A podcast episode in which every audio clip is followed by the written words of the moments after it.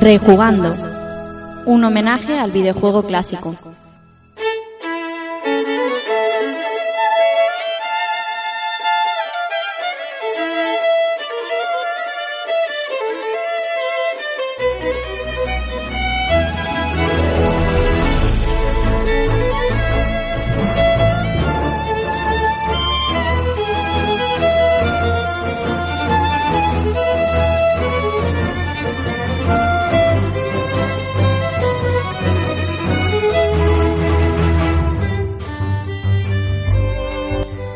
Tal amigos y amigas? Sed bienvenidos a un nuevo episodio de Rejugando y recibid un saludo de quien nos habla, Rafa Valencia.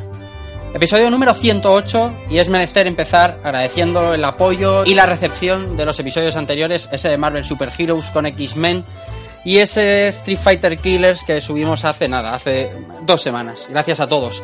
Como digo, episodio 108 y episodio especial porque es una compañía especial, porque es un juego muy especial para este que os habla. Un juego de esos que hacía deslumbrar el catálogo de la 16 bit de Sega y un poquito de envidia, un poquito de ese pellizquito de esa guerra de consolas que había en los 90 con la competencia. Un juego mítico sin duda. Un juego que guarda muchísimos secretitos, muchísimos eh, guiños en el desarrollo y que en España se recibió de una manera bastante peculiar. Como tenemos muchas cosas que contar, voy a presentaros a los que van a ser hoy mis compañeros de cabina.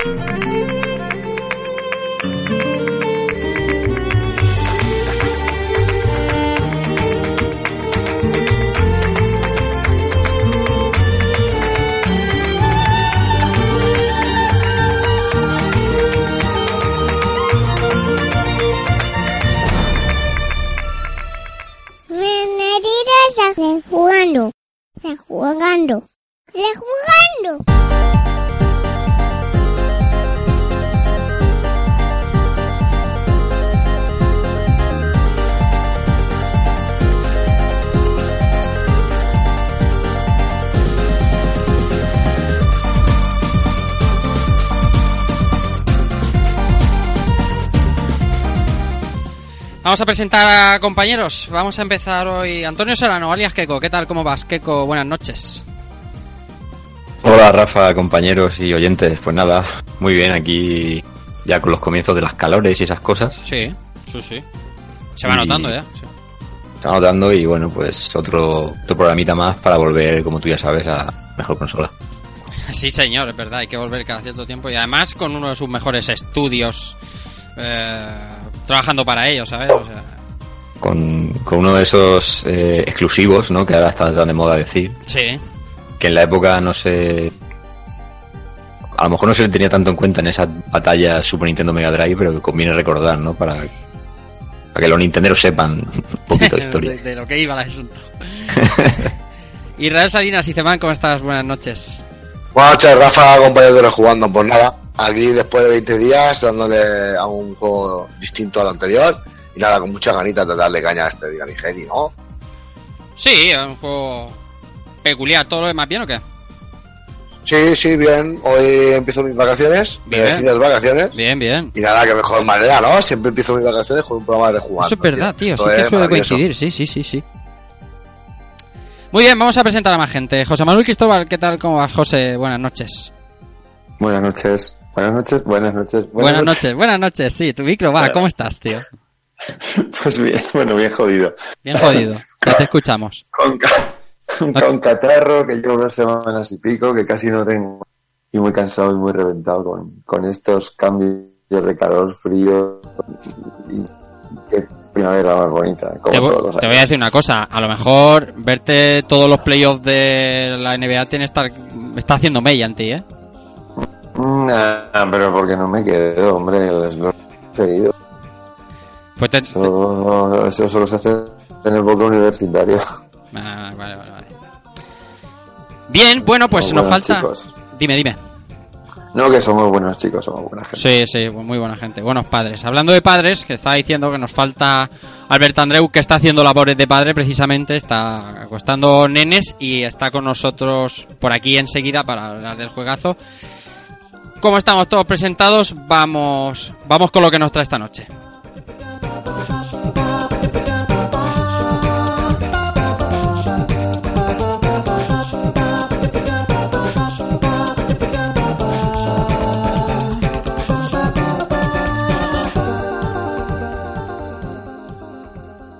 Bien, como ya es casi una costumbre en el programa y por tercera vez traemos uno de los más grandes tesoros eh, de Mega Drive. Uno de esos juegos que llevaba de cabeza, nunca mejor dicho, a los usuarios de la competencia de Super Nintendo. Hoy rejugamos un juego muy especial, hoy rejugamos Dynamic Heady.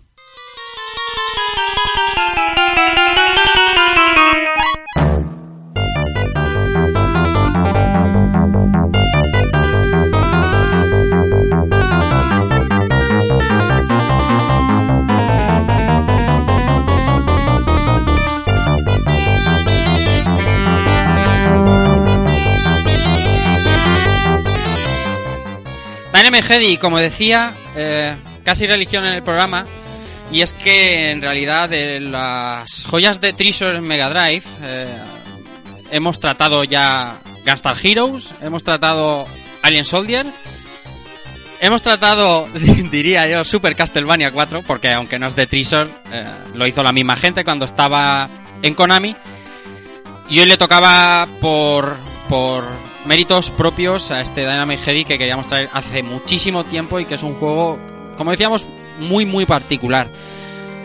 De Trisor hemos hablado, como decía, en varias ocasiones, pero bueno, como los programas eh, se van espaciando, siempre está bien echar un poquito la vista atrás y, y recordar eh, de dónde viene Trisor. Eh, como decía, está compuesto en su gran mayoría por ex trabajadores de, de Konami. Eh, ya digo, Super Castlevania 4 suyo, Contra 3, eh, Axelai, eh, Baki Ohara. Pero bueno, eh, con tanto talento creativo y con las secuelitis que acucia, acuciaba y acucia a Konami, pues un, un grupo de, de programadores y de creativos decidieron, bueno, a montarnos por nuestra cuenta y en junio del 92 eh, el cabeza visible Masato Maegawa eh, dijo de partir peras y irse con su nuevo proyecto, ¿no? Eh, es que eh, ya lo contamos en el capítulo de Gunstar Hero, José. Cuando esta gente presentó a Konami Gunstar Heroes y se lo rechazó, eso eso es para ponerle un pin, ¿eh? A esos hombres ahí. Sí, bueno. ¿Cuántas veces habrán, se habrán arrepentido de ese tipo de decisiones? No tanto por el éxito o no éxito que pudiera tener eh, Gunstar Heroes, aunque lo tuvo y mucho, lo sabemos, pero por todo lo que dio de sí ese, ese grupo creativo, que si les hubieran hecho caso, ya ves. hubiera engrosado mucho más todavía la lista de títulos, porque no es que esté tampoco Sí, sí. falta de títulos de calidad, pero Sí, sí, ¿no? Tenía, te tenía titulazos, pero hostia. Súmale eh, a esto lo que, lo que traía Trisor y con el presupuesto de Konami, ¿eh? Que sería una cosa bastante más loca. Sí, una cosa bestial. Eh, pero es increíble que realmente esto pudiera llevarse adelante una compañía como, como Treasure porque es muy extraño. Es un extraño una compañía que, que, que para lo que, la cantidad de títulos de, las que, de lo que vamos sin prácticamente repetir temática entre dos Ujú, completamente originales con los de este juego. Es muy raro. Eso es Sí que es verdad, sí. Son, son, son la rara avis de- de- del desarrollo de videojuego japonés de la época, sí. De hecho, vamos a hablar. es- habla- hablábamos de, de- de- de- de- de tirar para adelante con una empresa que empezaba siendo 17, como dijimos en su día. eh, pero que siempre ha sido una compañía más bien pequeña, más bien eh, contenida. Nada de desarrollos externalizados ni nada cuando ves los créditos de uno de sus juegos te das cuenta de que eh, hay gente que se dedicaba a, muchas cosas dentro del estudio para ser los mínimos. Eh, por hacer repaso, mm, hablamos de Gastar Heroes, que salió en el 93, hablamos de McDonald's Treasure Late Adventure, que quizás, eh, bueno, de los menos conocidos, por así decirlo. Eh, también del 93, de este Dynamic Heady, que es de un año más tarde, el 94. Eh, Yu Yu Hakusho, que era este juego de lucha que salió en el mismo año. Alien Soldier, del que hablamos el año pasado, en el 95. Y Light Crusader, en el mismo 95. O sea, estamos hablando de un periodo de tiempo de dos años y medio, no llega a tres, lanzamiento de de todo el, su catálogo de Mega Drive. Son tiempos de desarrollo muy pequeños para almacenar esa originalidad de la que decía de la que decía José, ¿no? ¿Qué cosas? Era no sé, un proyecto así tan original como el del que hablaremos hoy de Dynamic Heady, piensa pensábamos todos que es como jolín, esto tiene que costar para irlo y no, ¿eh? Sí, sí, no, la verdad que estamos hablando de, pues eso, de un juego que, que es reconocible, o sea, el estilo, además ponerlo, tú sabes ya de dónde viene, no hay que empezarlo, pero pero sí que yo coincido con José, es la sensación esa de, de muy extraño, Sí, sí. muy extraño, pero lo dices, pero pero muy currado y a la vez muy muy guapo, pero claro, no, no es lo que te podrías esperar, ¿no? Hmm. Y lo que tú dices, ¿no? Con tanta tanta cantidad de juegos en tan poco tiempo, ¿no? O sea, tiene, es una compañía que tiene realmente bastante, bastante mérito. Hmm. No sé, no se me ocurre, estaba pensando con qué compañía lo, com- lo compararía, ¿no? El, el, el, el- de sacar juegazo tras juegazo y tal. Te viene a la mente un Rare, por ejemplo, pero claro, Rare tiene pasta ahí detrás también inyecta a tope. Aunque aquí Sega estaba poniendo también, no poco, ¿eh? estaba aquí untando bien. Bueno, es un poco también lo que hacía Nintendo con Rare. Eso es, exactamente, de sí, que, sí. de que firmaron el acuerdo, ¿no? Pero es un buen ejemplo, ¿por qué no? Ujú. Es, a, mí lo que sí que, insisto un poco lo que decía, me cuesta ver un símil más próximo en el tiempo, más cercano a, a la actualidad de una compañía que pudiera con trayectoria. Es cierto que a lo mejor si, te- si nos ponemos a buscar en el, pues, en el terreno de los juegos indie, encontraríamos algo muy parecido. Por el Sí. tema de la originalidad, quiero decir. Pero dos, tres años, ¿cómo es esto? Lanzar dos títulos que son top del catálogo. Eso ya no pasa. No pasa, no. Sencillamente, eso no, no pasa. No, no. No. Y si nos vamos más allá mirando mirando un poquito más adelante, eh, hablamos de Guardian, Guardian Heroes en Saturn, hablamos de Mischief Makers en Nintendo 64, eh, hablamos de Silhouette Mirage eh, en el 97, eh, de Radiant Silvergun, por favor, madre mía. Y luego más adelante, eh, nos tenemos aquí, tenemos los Ikaruga, tenemos todo lo de Game Boy Advance, o sea, fallaba fallaba, porque sí que es verdad que a lo mejor tiene juegos de menor entidad, pero fallaban poco esta gente de Trisos. Lástima que de un tiempo a esta parte, eh, bueno, pues la cosa ha ido más bien regular, ¿no? Pero esos años dorados, ese principio fulgurante, es, no sé, es de estas cosas que te quedan siempre, ¿no? En la industria del videojuego siempre te quedan estas desarrolladoras tan particulares que dices, hostia puta, lo que hizo Trisor eh, a mediados de los 90 es, es muy bruto. Sal- salvando las distancias un poco, eh, no sé si te acuerdas, Rafa, cuando hablamos hace cacho, hace bastantes años, eh, cuando hicimos el especial de Dragon Ball, Buah, fíjate, en marzo del 2013. Pues ahí, no me equivoco, estábamos hablando también de la compañía, ¿no? Que era Tose, si no me equivoco. sí, entonces sí, sí, sí. que, que también era una, era una empresa que, que en este caso era como, como una tercera, como una tapada, ¿no? De, que hacía juegos para las demás, pero que cuando te ponías a investigar en su trayectoria también tenía un montón de, de Sí, juegos sí. que nadie sabía ni, que- ni que estaban involucrados. Pero, pero incluso hasta la actualidad, ¿eh? Lo- la cosa de Tose es para hacerle un programa y, o sea, la, flipas mucho cuando te enteras de qué juegos están detrás. Eso sí que es la compañía a la sombra por excelencia.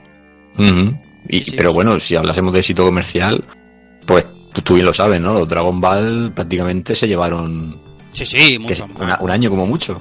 Sí, eh, de hecho algunos se llevan ocho meses. Eh, Butoden 2 y Butoden 3 se llevan, se llevan nada, 7-8 meses. Pero en medio estaba Buyur Resuden, ¿sabes? O sea que es para echarse a temblar. Y, y, y crearon el estilo este de pantalla partida que no se lo había ocurrido a nadie en un juego de lucha, con lo cual también hicieron como una, como una pequeña aportación ahí. Buena compañía. Pensando en Tose. compañías así, se me ocurre esta. Sí, sí, buena compañía. Eh, Tose también. Esa se merece un programa, ya te digo, un programa solo. Mm. Eh, en el caso de, de, de este Dynamic Heady, en el equipo de desarrollo hay mucha gente, y luego hablaré también de los compo- compositores y tal. Aquí destaco a Koichi Kimura, que ya había trabajado en el McDonald's eh, Treasure Adventure, Treasure Land Adventure. Eh, por cierto, fue el primer Había juego. trabajado poniendo, ¿Perdón? poniendo hamburguesa. Había trabajado en el McDonald's poniendo hamburguesa. Hostia puta, tío. That's the level. Gracias. Ya ves. Iba a decir, es el primer juego que desarrollaron, aunque fue el segundo en el lanzamiento, porque el primero lanzaron Gastar Hero. Y luego trabajó también en animando Silhouette Mirage, Cuidadito y Shinonimusa, que el, el que sea, era Shinonimusas en Japón. En- aquí se llamó Onimusha Chronicles, ¿cómo era? Onimusha. Uf, uf. Buah, lo he perdido de vista. Me- lo he perdido en mi mente. Tenía un subtítulo. Onimusha. Buah, da igual. Shinonimusha. Ya. Eh, ¿Sabes que se me ha ido? Eh, luego voy a contar más cosas, eh, ya te digo, de compositores, de- del director y demás. Eh, repasar siempre un poquito de Trisor está bien. Hay muchos nombres a destacar, pero la verdad es que, sobre todo en esta primera jornada, en esta primera eh, fase, varía muy poco los nombres de un título a otro. De hecho, los compositores, Norio Hanzawa estuvo prácticamente en todas las composiciones de Mega. Vamos, que era un equipo bien avenido y que no, no era de estos de fichar y despedir, como, como por, por desgracia pasaba en otros tantos. Bien, eh, repasado un poquito de Trisor, vamos a hablar del juegazo de hoy que, que tenemos para rato. Vamos a hablar de ese Dynamic Heady.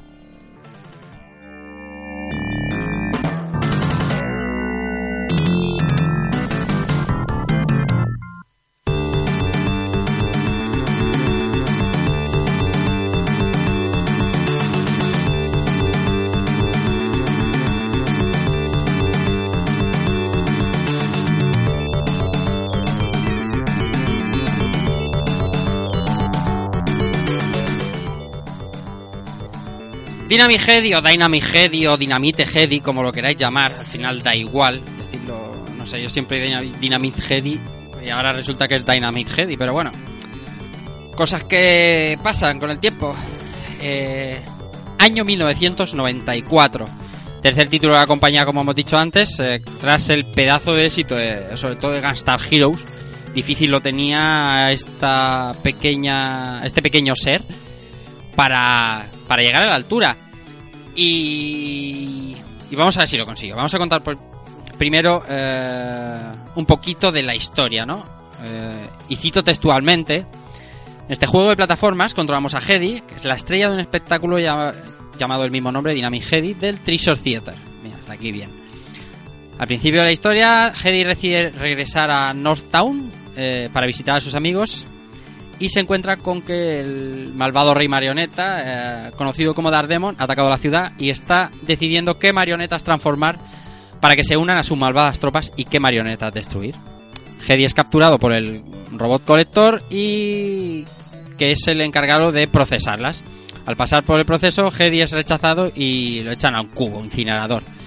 Y logra escapar y es aquí donde tomamos el control de esta marioneta cabezona. Eh, sí, mientras avanzamos descubrimos que este Dardemon pues mm, debemos derrotar no solo a él sino a otros tipos llamados Case Master que son la guardia de élite de este Dardemon y además Hedis también será perseguido por su némesis personal un cazarrecompensas llamado Travel Brain que es eh, Murayama creo que era en Japón que es una marioneta que vamos, que lo que viene siendo es una cabeza de un gato que se adapta a cualquier cosa de tipo mecánico y, y no, tiene que cargarse a Hedy como sea. Eh, Bruin está decidido a ser la estrella del espectáculo y hará lo que haga falta hasta destruir a nuestro protagonista. Como decía, estaba citando textualmente eh, de la, del libreto del juego. Esta era la premisa y de hecho en el juego eh, se cuenta de manera bastante bien, o sea, de manera bastante entendible, o sea que tampoco para la época era demasiado mm, fácil. Se entiende un poco la historia de Dynamic Heady. De hecho, la misma Treasure eh, en, en Alien Soldier, si os acordáis cuando explicamos la historia de Alien Soldier con Cheat y Epsilon Eagle y tal, se entendía muchísimo peor que esta intro demo de Dynamic Heady, que es como como contado, ¿no? Con el motor del juego. Está bien, está bien. Una historia que está bien. Lo que más se destaca de todo esto es que la, la ambientación estamos ante una obra de teatro de marionetas. Eh, y lo que te viene a decir es que esto está ambientado de una manera magistral con muchísimos detalles que se ven desde esa misma intro que así indican de que esto es un teatrillo yo que sé, parches que sujetan escenarios, tramoyas, eh, grúas, eh, eh, carteles de fase en cada, en cada andamio, telones que se cierran, paredes que se caen.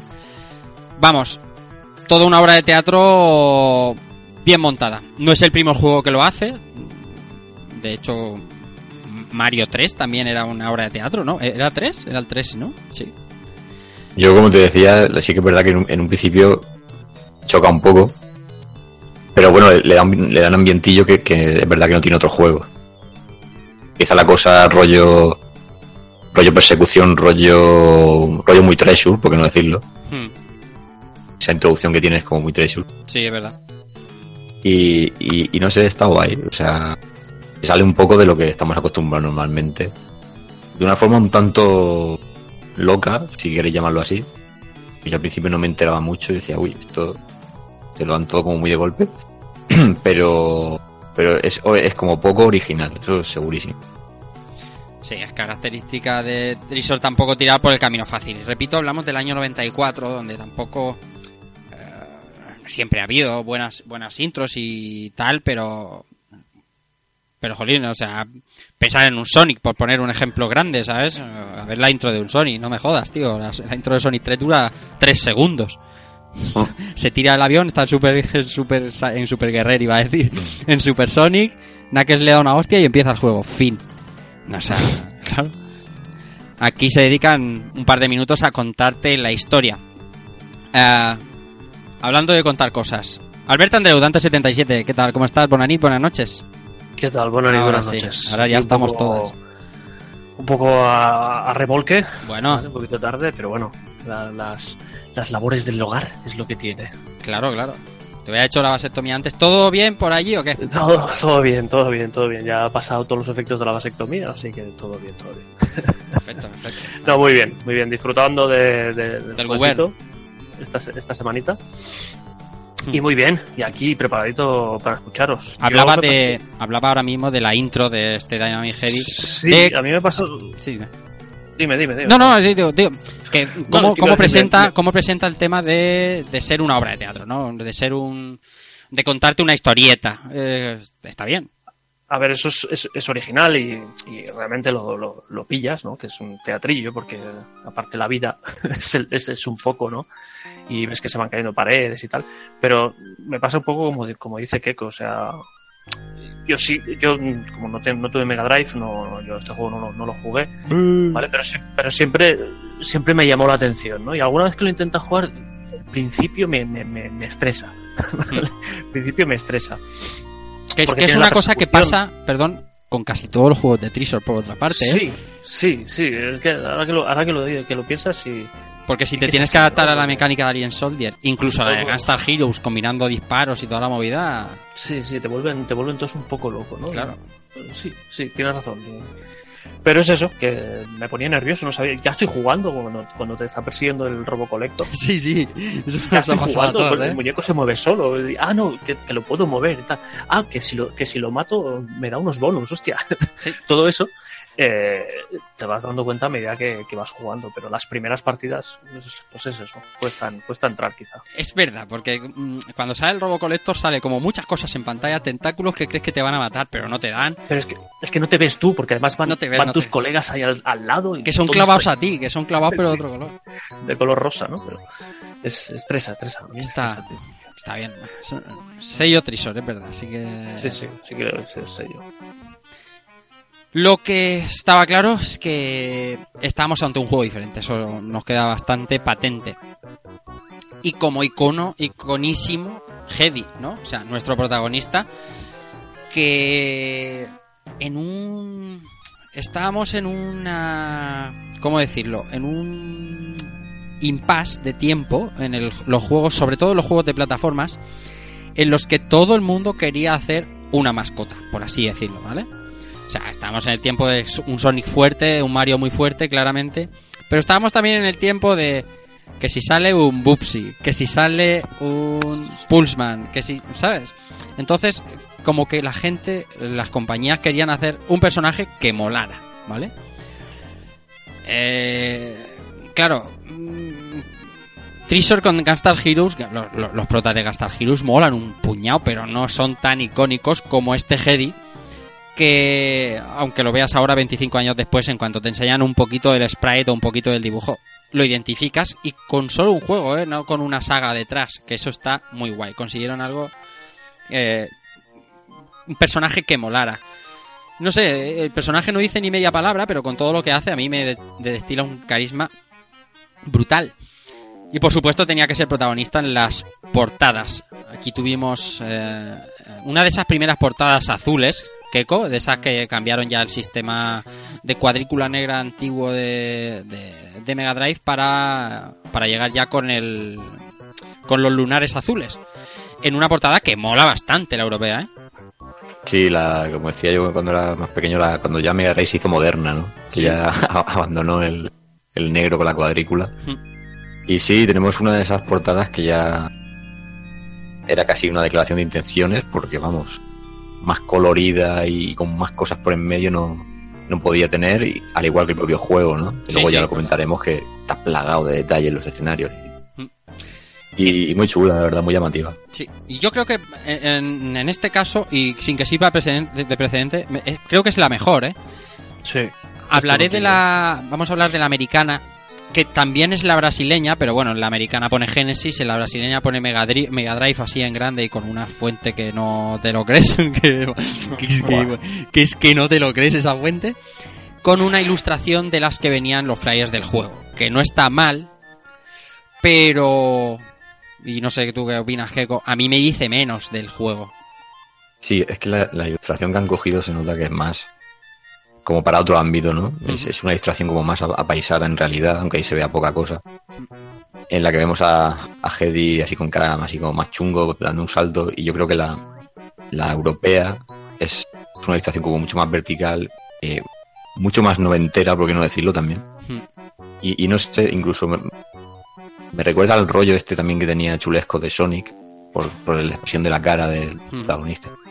Creo que es más adecuado para una portada. Y además Ah. que el logo, la tipografía del logo, con esos Mm. remaches cogiéndose, o sea que es al final es tal cual la que la que sale en la intro del juego y no la americana.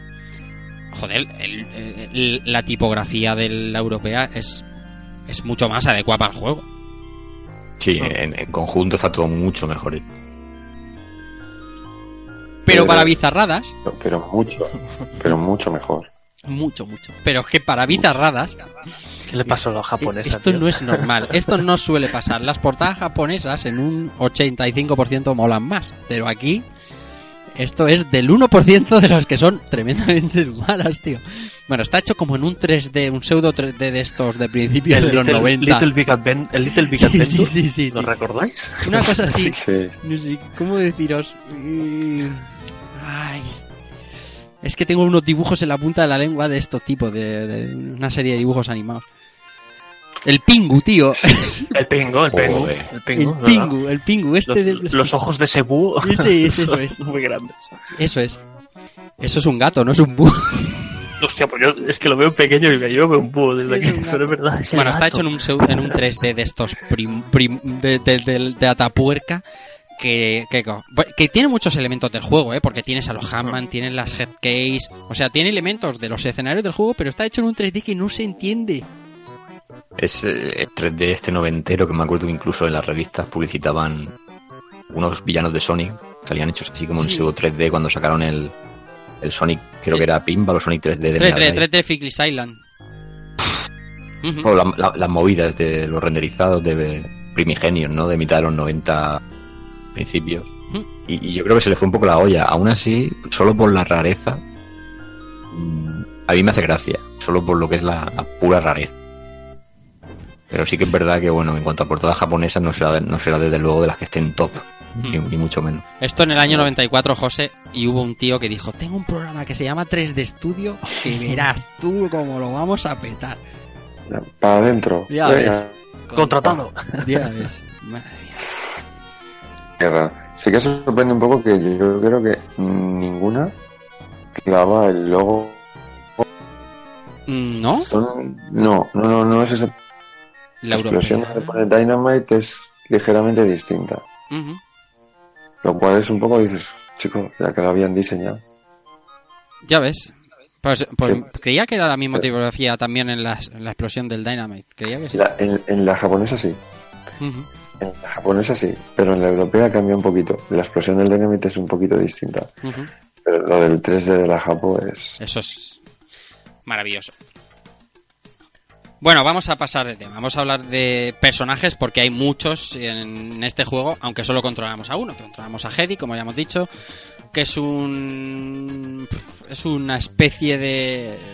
no sé lo que es, tío. Es un personaje que tiene la habilidad de que la cabeza está despegada de su cuerpo y por lo tanto puede lanzarla e incluso cambiar de ella a muchísimas, como ya veremos más adelante. Como Nemesis, y contaba en la intro, tenemos a Maruyama, que es eh, Travel Brain aquí en Europa, que es un gato, es una cabeza de gato, ¿vale? Que se puede meter en cualquier tipo de artilugio mecánico. Y. Y bueno, en- por empezar a decir diferencias entre la, entre la versión europea y la japonesa, en la versión europea era un gato marrón con cara de mala hostia, ¿vale? Y en la, en la versión japonesa era un gato lila con cara amistosa y con cara sonriente, que mola mucho más por otra parte. Porque el, gato con cara de Alfredo Duro siempre, tío, eso es una cosa así que da un poco de grima. Tenemos también a Heather, que se llama Fingy en Japón, que viene a ser la chica de la historia, la, la, la- la novieta de, de Hedy, que es la que viene a darte el besito que- y a recoger la llave cada vez que te pasas un- una de las fases, una de las escenas, por así decirlo. Luego tenemos... Dime, esto, no, esto no pasa la censura de Twitter ahora, ¿eh? esto ahora mismo sería exactamente... Nada, nada. Exactamente. Pero bueno, Retirado del mercado. Boicot, boicot, boicot. sabes que corres Boicot. peligro hablando de Twitter conmigo presente aquí ahora mismo. O sea, entro rápido al trapo, ¿eh? Estoy muy quemadito, estoy muy, muy, muy quemado. No, no, no entremos, no entremos que estamos todos sensibles. Sí.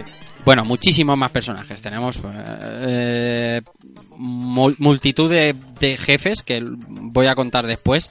Tenemos eh, elementos que se hacen necesarios en el escenario, como los hangman, que son como una especie de bolas naranjas eh, que sirven para que Hedy eh, les muerda, ¿no? Les tire la cabeza, les muerda y pueda avanzar y seguir y, cogerse a ellos.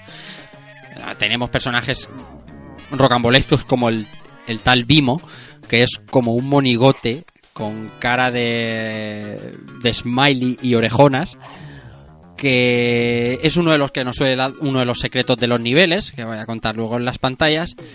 Y como jefe, jefe, jefe final, pues tenemos a ese Dark Demon, eh, que es un hechicero con cuernos y, y, que, y que inspira miedo, o sea, de estos oscuros.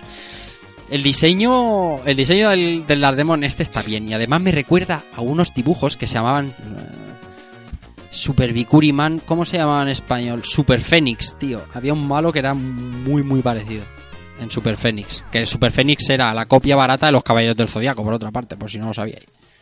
Se llamaba Bikuriman, no la veáis, no la veáis, es, era mucha tela. Es que estoy pensando en Super Fénix y quiero contar cosas, tío. Para transformarse, ¿sabes qué hacían? En vez de llamar a la armadura, llamaban a la armadura diciendo ciberelevación, porque había como un dios que los transformaba. Buah, una cosa rarísima. Dios. Sí, sí, sí, sí, sí. Bikuriman, Super Bikuriman. Tú lo tienes que ver, hombre. Los demás no lo veáis. A mí me lo has vendido, pero no tengo tiempo. Sí, sí, sí. Bien, esto eran los personajes, algunos de los personajes. Ahora contaremos luego eh, los jefes en cada fase porque tienen su intríngulis. Pero lo que sí destacaba Treasure, aparte de hacer unos juegos diferentes, era en una jugabilidad muy especial. Porque estamos delante de un plataformas, de esos que habían tantísimos. Estamos hablando del 94 y es- era un hervidero de plataformas. Eh, habían mejores, habían peores. Estaba Bubsy, como, como muy peor. Y Hay mucha guerra contra Bubsy. te voy a decir una cosa, Albert. Yo lo Que sí, que sí, que sí. Pero sea, yo en su día, yo me lo he pasado bien con Bubsy. Ahora no, ¿eh? Lo he vuelto a jugar y no. Yo en su día me lo pasaba bien, pero no. Mm, No. No, no, no, no, tío. Te engañabas a ti mismo, te engañabas, tío. Bueno, bueno. eh, Luego te cogías Rocket Knight y tal y decías, esto sí, joder, tío. Así sí me la-". bueno, sí, sí. Yo no digo que no. Pero cuando solo tenías Bubsy, te lo verdad. pasaba bien con Bubsy. Pues eso, pro- proliferaban muchas plataformas y lo que tenía particular este Dynamic Heavy era eso, precisamente, Heavy, la cabeza. Usar la cabeza que está separada del, cuerpo y poder lanzarla en ocho direcciones para matar, colgarse y muchísimas cosas más. eh, Coger objetos, eh, lo vamos a ir contando, pero era, era una cabeza que servía hasta para aspirar. si a esto le sumamos a que a la gente de Treasure se le ocurrió esto que podíamos cambiar de tipo de cabeza eh, para hacer distintas habilidades, pues lo mejora muchísimo más. Y de eso vamos a hablar ahora. Vamos a hablar de las habilidades. Y, y son unas, eh, unos ítems que se cogen, pues igual que se cogían en, en, en Gunstar Heroes, en unas cápsulas que se llaman headcase, donde aparecían unos símbolos y esos símbolos nos indicaban qué cabezas nos iban a otorgar nos iban a otorgar y no para siempre. En muchos de los casos, a lo mejor duraba unos segundos, 10 segundos, 15 segundos, lo que depende de la cabeza también y de la situación. El, personaje empezaba a parpadear y volvía a tener la amarilla original y simple. Bien. Dicho esto, hablemos de, cabezas. La primera que se llamaba los chajets. No hay traducción para, para el tema de las cabezas, pero bueno, lo, lo iremos poniendo es este que te permite disparar tres cabezas en tres ángulos diferentes y puedes atacar a varios enemigos y eh, es mucho más fácil. Eh, Liberty Head, que es esto es una maravilla. Liberty Head nos convertía en una suerte de estatua de la libertad con una llama arriba y al conseguir esto nos trasladábamos como un bonus que se llamaba Intermission Game eh, que consistía en eh, habían dos cañones lanzando bolas de baloncesto y tenías que encestarlas en canastas que iban en dos líneas pasando en un scroll pues, a velocidad distinta y tú con la cabeza ibas dándoles a las bolas para ir eh, encestándolas. En alguna de esas canastas habían eh, pues penalizaciones que te hacían perder un cañón y si perdías los dos salía, se acababa el bonus. Eh, aprovecho ahora para contar del bonus. ¿Para qué servía este bonus? Bu- Bueno, a mí me costó mucho tiempo entenderlo, porque yo siempre los bonus pensaba que te daba pues un continuo, una habilidad, pero no. En este caso te daba un número Un cuando te- cuando conseguías el objetivo, que empezaba por 5 canastas, luego eran 10, luego 15, luego 20. Lo que te daban al final era una puntuación y un dígito. Y te ponía The secret number is, o sea, el número secreto es el 5. Bueno, pues con esos eh, bonus, con esos números que te va dando el juego, al final, después de los créditos del juego, había como un marcador en una pared en el que podías pulsar cuatro números. Si, si fallabas, volvías a la pantalla de Sega. Y si acertabas, pues luego al final contamos lo que pasaba. Está guay, está divertido el, el bonus este. ¿Los números son aleatorios o siempre es la misma combinación? No siempre es la misma combinación. Ah, iba a decir, o sea, te puedes encontrar la clásica hobby. El, el código es este. No, Pum, no, no, no, no, no, no funciona. Y van no, cambiando. Eh, va cambiando. No sé si, no sé cómo está el tema de semillas, pero si tú vas a YouTube ahora y ves un gameplay y, y marcas el código de ese gameplay, por ponerte un ejemplo, da igual que sea japonés, yo esta vez lo he jugado entero japonés. Eh, luego explico por qué, pero no sirve. No sé si hay un número determinado de códigos, si es por semillas o cómo funciona. Pero el bonus, ¿qué te parece a ti, Albert? A ver, el bonus eh, es muy loco al principio. O sea, ya te digo, a mí el juego me costó entrar por eso, porque todo era muy loco y no entendía nada, ¿no? Entonces, pensaba que cogía una cabeza y entraba en una fase de bonus. Entonces, digo, ya estoy, ¿esto qué es? Sin tener que encestar. Sí, Entonces, sí, era una B, era el, el símbolo era una B. para- Sí, sí, era una B. Además, el símbolo es una B. Pero además, el- encima de cada canasta hay un pequeño símbolo que yo en la PSP no sabía distinguir. Lo entiendo, claro. y luego, buscando una guía, leí que era cada símbolo, ¿no? Y entonces, lo que decías, tenías, tienes penalizaciones, tenías que marcar cierto número de canastas, al final te daba un número que te decía remember, ¿vale? Acuérdate del número. Sí. Y Luego, ahora de mayor, entiendo que esto cuando jugabas en su día no entendías un carajo. Ni puta Ahora idea. sí Ya te lo Ahora sí digo que- yo. Ahora me imaginaba que al final habría que hacer algo con, con esos números, ¿no? Pero Yo entendí- se me yo da fatal. entendí eso. se me da fatal. La, la- yo, yo habré jugado a Dynamic Heady porque eran otros tiempos y no se tenían los catálogos que tenemos ahora. Y Dynamic Heady es uno de esos juegos que sí tenía en Mega Drive, ¿no? Ya creo que ya lo conté en Star Heroes.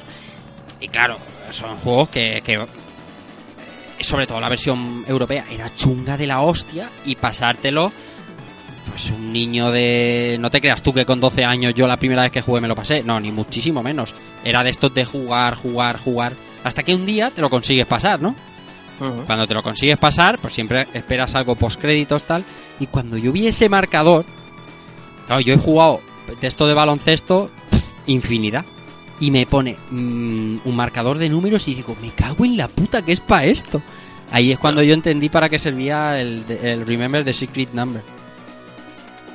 Hasta entonces Pues- una pues, mierda. a mí, a mí, ya hablando de la fase de bonus, a mí se me da fatal. Pero bueno, no sé si es torpeza mía o es que. No sé, a mí la, las tanta pelota por ahí eh, dando porque además hay una hay una de las de las canastas de los símbolos que además te, te saca más bolas. Sí. Llega un punto que empiezas a ver bolas Que ahí, ya no sabes a cuál las daba, cuál no, y, y al final entra, a mí me entran de chiripa. Hay un truco ahí. Sí, pues habrá un truco, pero, pero la lógica de la física de meter la pelotita. Está, Hay un truco. Si el tema no es meter la pelotita, es evitar que entre la pelotita.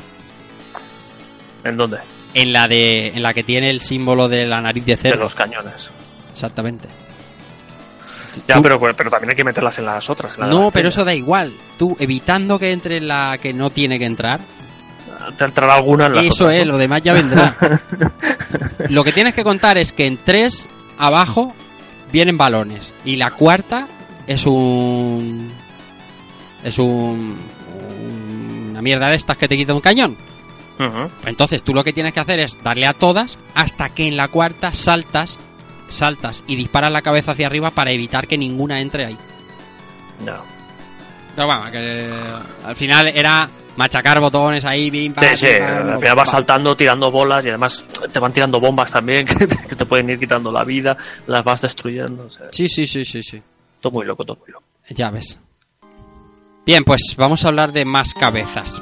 Eh, el Head Trip, eh, que lo que hace es eh, hacerte gordo, ¿vale? Es como la fusión mala de Gotrans. Te hace un cabezón enorme y esta, porque, bueno, yo no lo he dicho antes, pero todas las cabezas cuando las coges las puedes cancelar y volver a la original con la A, con la A del mando de Mega Drive. Esta no, esta te Esta hace gordo, cabrón, y no puedes ni saltar, ni moverte, ni mierda, para que te reviente todo el que pase por allí, ¿sabes? Y no se puede cancelar, por supuestísimo. Es una putada cuando la coges, tío. Y tiene un símbolo japonés ahí que no sé lo que pondrá en ese símbolo, pero gordaco, gordaken. bueno, tío. Sí, porque además la cara es súper graciosa porque es súper. unos mofletes súper gordos, los labios. gordo, ahí. tío. Es puto. Slammerhead, que es la cabeza con forma de martillo, que bueno, nos hace destruir este tipo de objetos que son un poco más resistentes, además que suelen tener un símbolo de martillo, y hacemos mucho más daño cuando, cuando hacemos, eh, le damos a un enemigo. Muchísimo más daño, diría 3 a 1, ¿sabes? Es muchísimo, es muy vasto. eh, la cabeza de cerdo, que es eh, esta que disparas unas, eh, unas estrellas de fuego que van, que van de- autodirigidas, pero, pero el- la cabeza está siempre pegada al cuerpo. Son unas estrellas que van disparando a, a los enemigos que hay por la pantalla y, y la cabeza no podemos moverla. O sea, si queremos seguir avanzando y saltar y todo eso, tenemos que cancelarla y seguir. Hace poco daño, por cierto. Esto del cerdo. La cabeza de guerra, que es muy parecida, que hace saltar estrellas de- hacia todos los. hacia los ocho puntos, ¿no? De- del mando.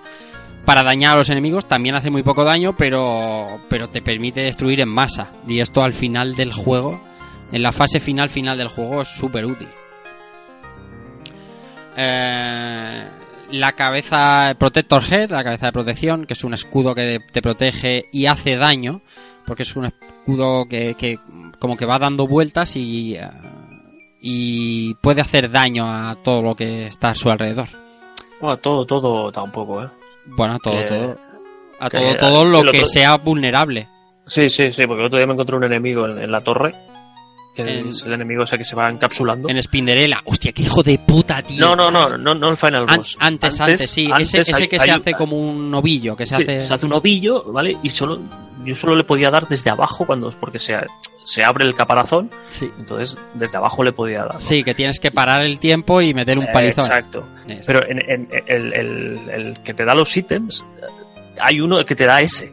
Solo cogía ese y digo, pues es que no le hago nada, tío. Ya ves. Y me rayé, me rayé ahí. Sí, sí, ese, y además e- ese mid boss, que no es que no es un mid boss, es que es un manta, tío. Y ese Sí. te los pone, te los pone complicados, eh.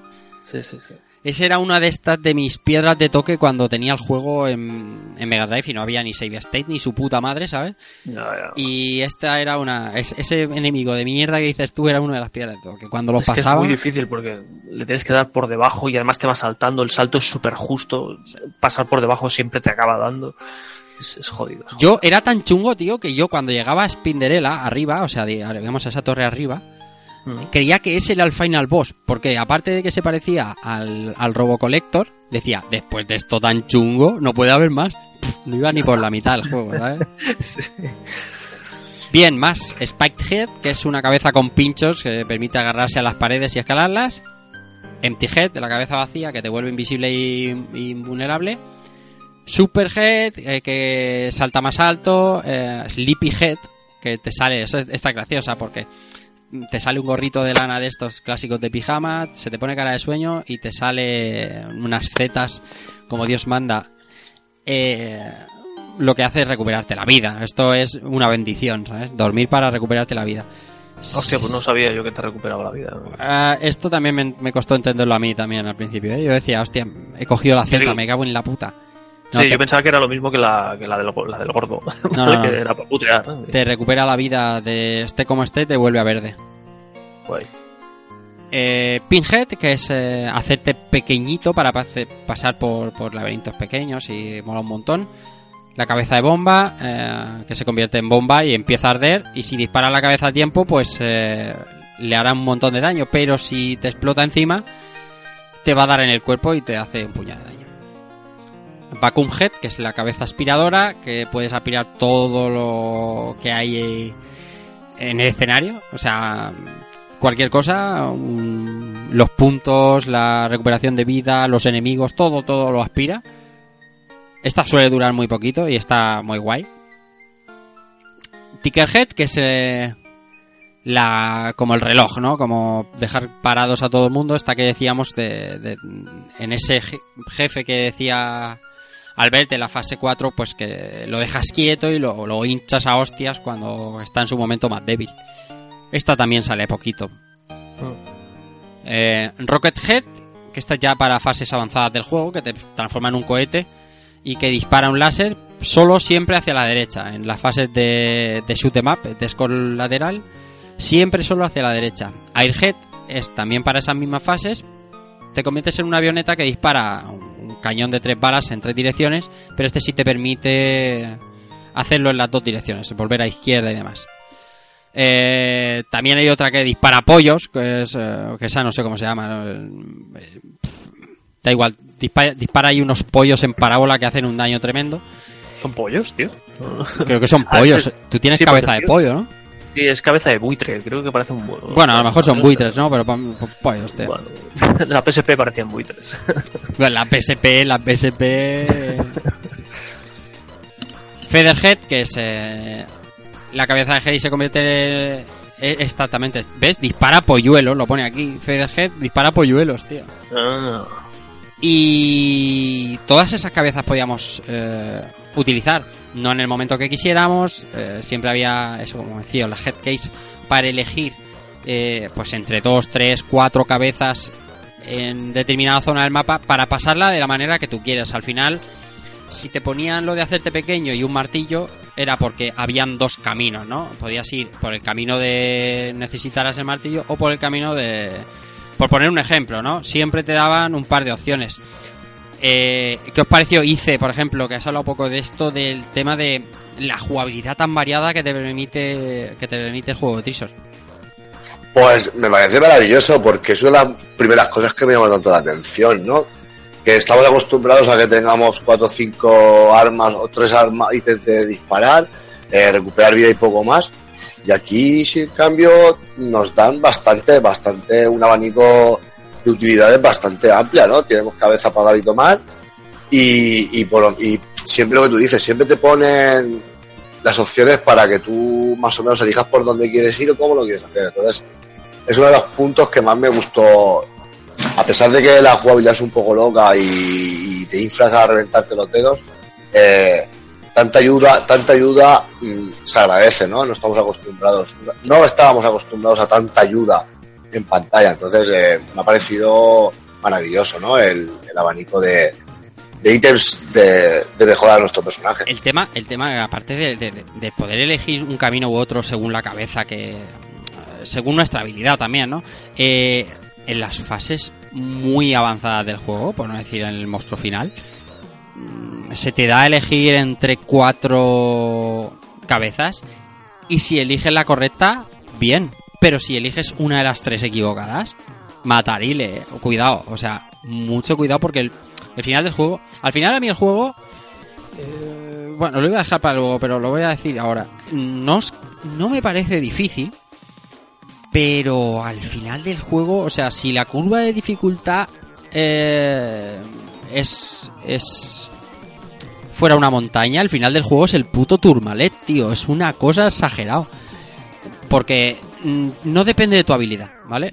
El juego al final, en las fases finales, no premia tu habilidad mm, premia un poco el piedra, papel, tijera, ¿sabes? Y depende de qué cabeza elijas, puedes estar salvado o jodidísimo. Y eso... Pero, pero yo vi una cosa buena. Porque tú al igual llegas al final del juego, que la, la dificultad yo la he visto buena, o sea, la he visto moderada, o sea, eh, a medida que vas avanzando se pone la cosa un poco más complicada y tal. Pero lo que tú dices, ¿no? Las fases finales a veces se, se dispara un poco y, y hostia. Las entonces, dos últimas son... pero- Pero se presta mucho a que si palmas, te dé te el rollo de. Tienes más opciones para, para que repites el juego, para que lo rejuegues. Sí, lo que y, pasa y que... pruebes otra cosa. Sí, sí, es- eso estoy absolutamente de acuerdo, pero pasa una cosa. Ahora nosotros jugamos con save states, jugamos con, con, con tries infinitos, con, con continúes infinitos si queremos, es decir, no nos faltan vidas, ¿vale? Lo que nos falta es tiempo, pero vidas no. ¿Qué es lo que pasa en la versión PAL Mega Drive de toda la puta vida de alquilar en el videoclub y comprarte en el Carrefour? En el continente, perdón.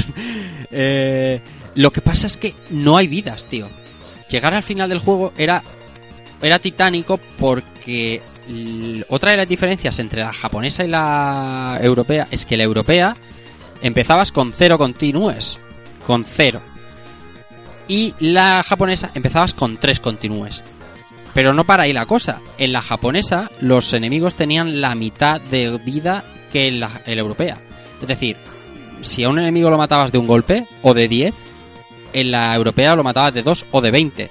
Entonces, eh, es lo que yo te decía, llegar a la mitad del juego, para mí en la época ya era lograzo. Porque en aquella época jugábamos hombres, tío. O sea, Ya, sí. para hombres, para machotes. Sí, pero ahora Y tú la- ahora me pones a mí con cero continúes o con dos continúes, me da igual. Sin save states. Y decir, venga, Ra- Rafa, Tienes una hora y media, dos horas, pásate el juego. No, no, no, eso no. Sí que se prestaba, yo me puedo poner un poco la piel de la época, ¿vale? Se prestaba que si querías pasarte este juego, si querías eh, por mérito propio y por, por masterizar al 100% el juego, porque si no había manera de llegar al final, eh, poder ver el final del juego, por decir, por mis huevos que me lo acabo, tenías que comprártelo. Sí, sí, eso está claro que agua. claro eh, que agua. Tiene cosas, tiene cosas que dicen, tío, lo habéis hecho posta. Clarísimo. Pero vamos, clarísimo, sí, sí, sí, sí. Vamos, eso de alquilártelo tres días y pasártelo, vamos, tenía que ser, yo qué sé. Bueno, Con- también con- jugábamos más, ¿eh? con- Que con- no, no jugábamos una hora o dos al día, ¿eh? Bueno, Yo recuerdo no. alquilar los juegos un fin de semana y Sí, sí, estabas todo el puto fin de semana que no veías ni a tus padres, claro. y lo fundías. Pero este juego, este juego puede hacer que me quemen la consola fácilmente. ¿eh? Pero claro, claro, que- es que, es que son dos horas de juego este, ¿eh? hora y media, hora cuarenta. No era un Sí, juego sí. corto, ¿eh? Era un juego, para el tipo de juego, era un juego largo. Vale, hay que tener en cuenta las, fru- las frustraciones también. Eh, romper mandos y todas estas cosas. Yo creo que, ¿sabes cuándo me pasé Dynamic Heady? Yo creo que me pasé Dynamic Heady cuando ya había salido Ali- Alien Soldier. Porque Alien Soldier era tan hijo de la gran puta que cuando yo llegabas a de Dynamic Heady Soldier, decías... ¿Cómo, cómo? Que es más hijo de puta Alien Soldier que, que este Dynamic Mucho Heady. más, claro, eso es lo que te iba a decir. Cuando, cuando salió Alien Soldier era tan hijo de puta que luego llegabas a Dynamic Heady y decías... Ah, pues esto es paseo. Esto es... que ¿Esto qué es, tío? ¿Esto qué? ¿Dónde está aquí el Seven Force y su puta madre? Sí, sí, sí. Hombre. No sé. Este tiene también su, su dificultad. eh. Tiene la dificultad Sí, sí, en, las, sí. en las dos últimas. Quiero decir, masterizando Alien Soldier no te habilita per se para pasar de este juego. No, me claro que no, claro que no. No. Claro que no. No, Pero, joder, masterizar Dark Souls no te acredita para pasarte, yo que sé. nada. No. eh, eh, solo Dark Souls, claro, pues eso es. Pero, pero es más jodido. Sí, Es más jodido eh, pasarse Alien Soldier que Dynamic Heady. sí, por supuesto. Lo que pasa es que las dos últimas fases de Dynamic Heady, su puta madre a caballo, tío. Es que es. Mm, Es injusto. Es que es injusto, es que la palabra es injusto. Porque como digo, no depende de mi habilidad. Si yo estoy contra Dardemon eh, y cojo el de hacerme pequeño y Dardemon, en vez de tirarme el rayo que me pasaría por encima, me tira, yo que sé, mm, una de sus habilidades que hacen daño al pequeño, me mata y no depende de mí, depende de mi suerte. Entonces eso es regular. Pero por lo demás, es un juego que requiere habilidad, ¿eh? Es un juego que requiere unas manitas ahí que estén bien. Hmm. Bien, conta todas las cabezas y... Aunque no solemos hacerlo, eh, esta vez no está de más. Vamos a hacer un pequeño walkthrough por contar más que nada enemigos y, y demás cosas que aparecen en el juego que es, es, es una auténtica locura.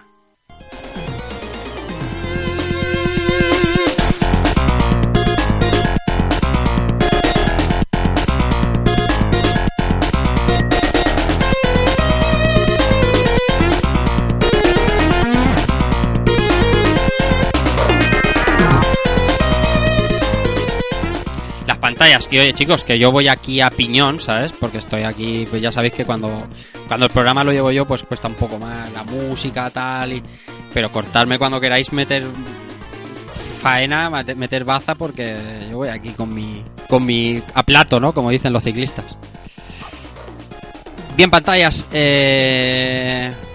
Lo primero decir que otra de las diferencias entre el cartucho que recibimos nosotros y el japonés es que los nuestros, eh, siempre al principio de cada acto, con el telón, nos aparecía su nombre y siempre hacía referencia a alguna película famosa de la época que mola un montón, haciendo pues pequeños juegos de palabras. Y en la versión japonesa lo que hacía era describir tal cual el nivel. Y esto se da pues en prácticamente todos los actos y todas las fases de, de- de cada acto. Los actos, bueno, digo actos, pero se llaman escenas, como normal, porque esto es una obra de teatro. Eh, están divididos en uno, dos, tres o cuatro partes. La verdad es que no siguen un patrón. y la verdad es que no sabes hasta que llegas al final boss que ya entiendes que es un key keeper de estos, uno de los guardianes de la llave, que a partir de ahí pasarás a, a otro acto. Bien, eh, empezando por la 1-1, que es la que hablábamos del robo colector que salen tus colegas, que por cierto dice el nombre en la presentación, pero bueno, da igual, no, es importante. Eh, aquí se llamó The Getaway, por la película de Getaway, y en, en japonés se llamó Escape Hero. Esto es por poner el ejemplo más claro. Y aquí es donde nos encontramos la primera vez con Maruyama, con. Eh, ¿Cómo se llama? Travel Brain. Travel Bruin, por cierto, perdón. Eh, ese gato marrón o lila, marrón para los que jugaron el PAL, que que es, un, que es un cabronazo, tío. Porque la verdad es que no impone nada, pero está en todos los lados, tío. Y con unos artefactos alucinantes. En, este, en esta ocasión ap- aparecía con el. Con su cuerpito, ¿no? Con su cuerpo. Además, este combate eh, eh, tampoco ayuda a entender mucho el juego, porque vienes de la fase de, de correr como un descosido sin, sin saber qué hacer.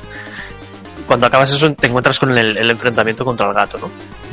Y, y tú le disparas con la cabeza y no le haces daño. ¿vale? Él va, él va como, como absorbiendo unas bolas de energía y tal. Eh, luego creo que la suelta, la suelta, Sí. y, y es en ese momento que le puedes disparar a la cabeza, Eso solo a es, la cabeza. Solo a la cabeza. Porque es que él es la cabeza. Ya, ya, ya, ya. Pero claro, tú vienes ahí de, de, de party. Claro, claro, es verdad, es verdad, es verdad. Entonces, eh, te, te despista un mogollón ese combate. Luego a partir de ahí ya empiezas a entrar al trapo, ¿no? Pero, hostia.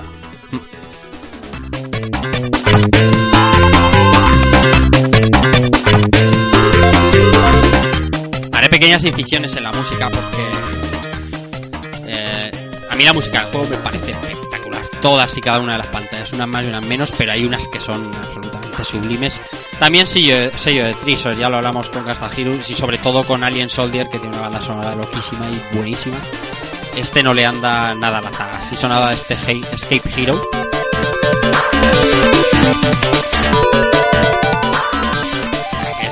Al final es un acto de presentación como un Green Hill Show, ya lo hemos hablado en muchas ocasiones. Un escenario bastante amigable, haces plataformas fáciles, te ayuda a familiarizarte con los hangman, con estas naranjas ¿no? que, mordías y, te permitían subir. Un poco el disparo en la cabeza, aunque al principio, eh, cuando, bueno, al principio, al final de The Getaway, había tres eh, habitaciones ¿vale? En las que puedes entrar o no, si no quieres, que son como tipo de entrenamiento. Que esto le ha gustado al ver especialmente. Que Sí, una era, pues, disparar a las ocho direcciones a toda velocidad. eh, Las otras, la verdad es que. y Mira, lo jugué la semana pasada con mi hijo y, y no me acuerdo. La segunda era. La primera, la primera te vienen los soldaditos. Sí, ¿vale? Que tú- exactamente. Tú, puedes ir, ir cambiando las cabezas y ir probando las diferentes Eso cabezas. es, sí. La, oh, la segunda también se me ha ido de la La de la naranja, la de cogerte a. La de cogerte Ah, a. vale, sí, la de, la de que te vas, vas subiendo como una especie de, Eso es, exactamente. de laberinto, entre comillas. Sí. Esa también la tuve que repetir una vez. Y luego la tercera fue la que no pude. que no había, no había manera, que es, te salen ocho, o sea, te ponen en el, en el centro de ocho naves espaciales, ¿no? Como Sí. Si fueran ocho ovnis alrededor. Sí. Entonces te sale el, el- el que no, no, no recuerdo cómo se llama, el que te marca el target, el que te va diciendo target, target. Target, target, Sí. Que mola un montón, tío. Eso mola un montón. Y ¿Cómo se llama? Se ese- llama Beau, Yakun. pues es, que es como una- yo, yo lo veía como, una, como un angelito cabezón ahí con su tridente, un angelito con tridente, que es súper curioso. Vale, entonces tienes que, él te va marcando el target y tú con la cabeza tienes que ir dándole, porque se abre el platillo volante, entonces hay como un pequeño personajillo, entonces le vas dando, ¿no? Y al principio es bastante, entre comillas, fácil, pero luego se acelera de una manera muy vasta, ¿vale? Es un locurón. Y la, la, la- la cruceta de la PSP, la cruceta de la PSP me destrozaba las yemas. No pude, no podía, no había manera. No había Yo lo manera. hice con teclado, chaval. Y flipas. Bueno, a lo mejor con teclado es las, el problema son las diagonales, tío. Sí, el las problema. diagonales eh, Pero son estoy acostumbrado a hacer. Sí, eso- el problema son las diagonales, pero en el mando de Mega Drive eso no pasa, no hay problema de eso. Hostia, no sé, tío. El pero- mando de Mega Drive para diagonales mí- era maravilloso. El, el, el tío este del target, tío, aparte de que acabas de su vocecita hasta las narices, porque te de dar un puñetazo, me recordó un puñado las cosas curiosas, ¿no? Me recordé un puñado al demonio que sale en el New, New Zealand Stories cuando pierdes tiempo, el demonio ese. Ah, sí, porque viene con la tío. lanza, viene con la lanza, sí, a Sí, sí, me recordé un puñado. Digo, este, este tío, ¿quién es? El primo o algo. Mola Pero porque- que acaba desquiciado. Mola porque, bueno, todos los juegos de Trisor ostentan una buenos FX siempre, pero la sintetización de voces marca de la casa. Es decir, en Alien Soldier es brutal. el- aquí también en Yu Yu Hakusho, o sea, que son muy buenos haciendo voces. Es verdad que el Target Target al final te, te, te da Sí, por sí, es culo, como pero, con tu madre, ¿sabes? pero Cuando claro, pero también está el ¡A la cama, las Hedy. zapatillas! Pero ¡Cierra está, los platos! Pues igual. el, el Hedy ese, Hedy, Hedy, ¿cómo era? A ver, un momento, sí, lo tengo, mira. Joder, es Mega Drive, tío, y sonaba esto, ¿sabes? Eso es- está bien, tío. Pasa que es verdad que el Target Target, pues... eh, Bueno, ayuda, ayuda a ponerte, a sacarte de quicio. Pues, los combates del final, los final boss, pues ya son ves. así, son trepidantes.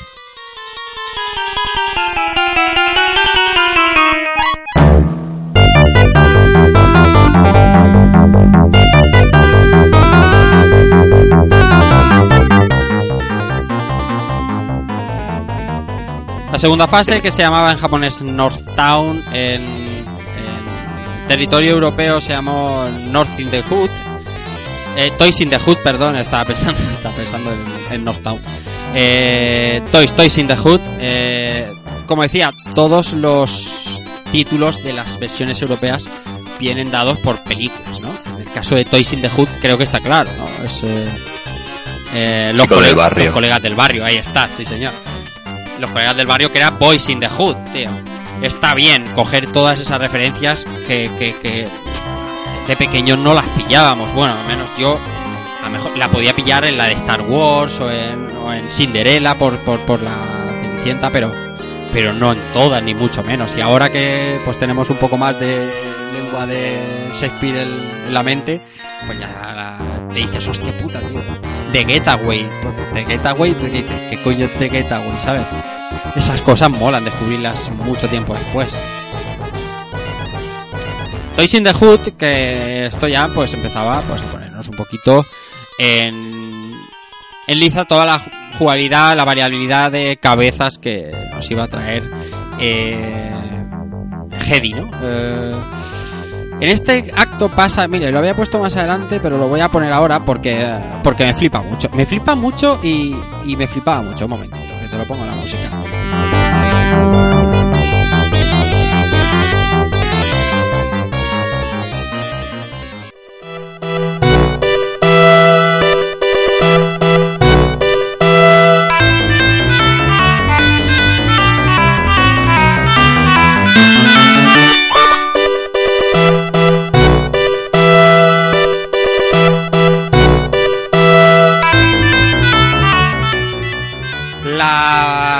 La canción del Keykeeper, de la, del guardián de la llave de la segunda de la segun- de segundo acto, ¿no? De la segunda escena, que era pues como un perro de juguete que había que dispararle a la cola. Bueno, pues esta escena mola un montón. Bueno, a mí me encantaba de pequeño porque se ve una orquesta filarmónica de fondo con su eh, con su escenario guarro en, en sprite guarros, pero aparecía el, el, este, el gato, con un artilugio que parecía como un director y unas batutas, y luego aparecía este perro y lo chafaba.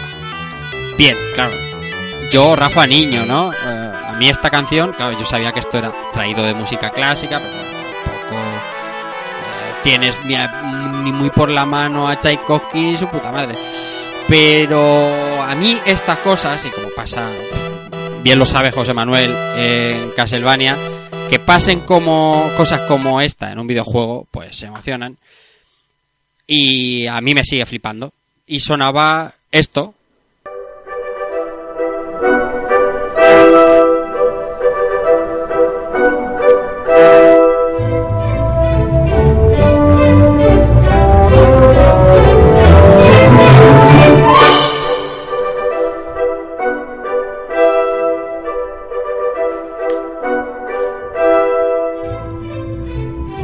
La música clásica es algo que siempre me ha gustado.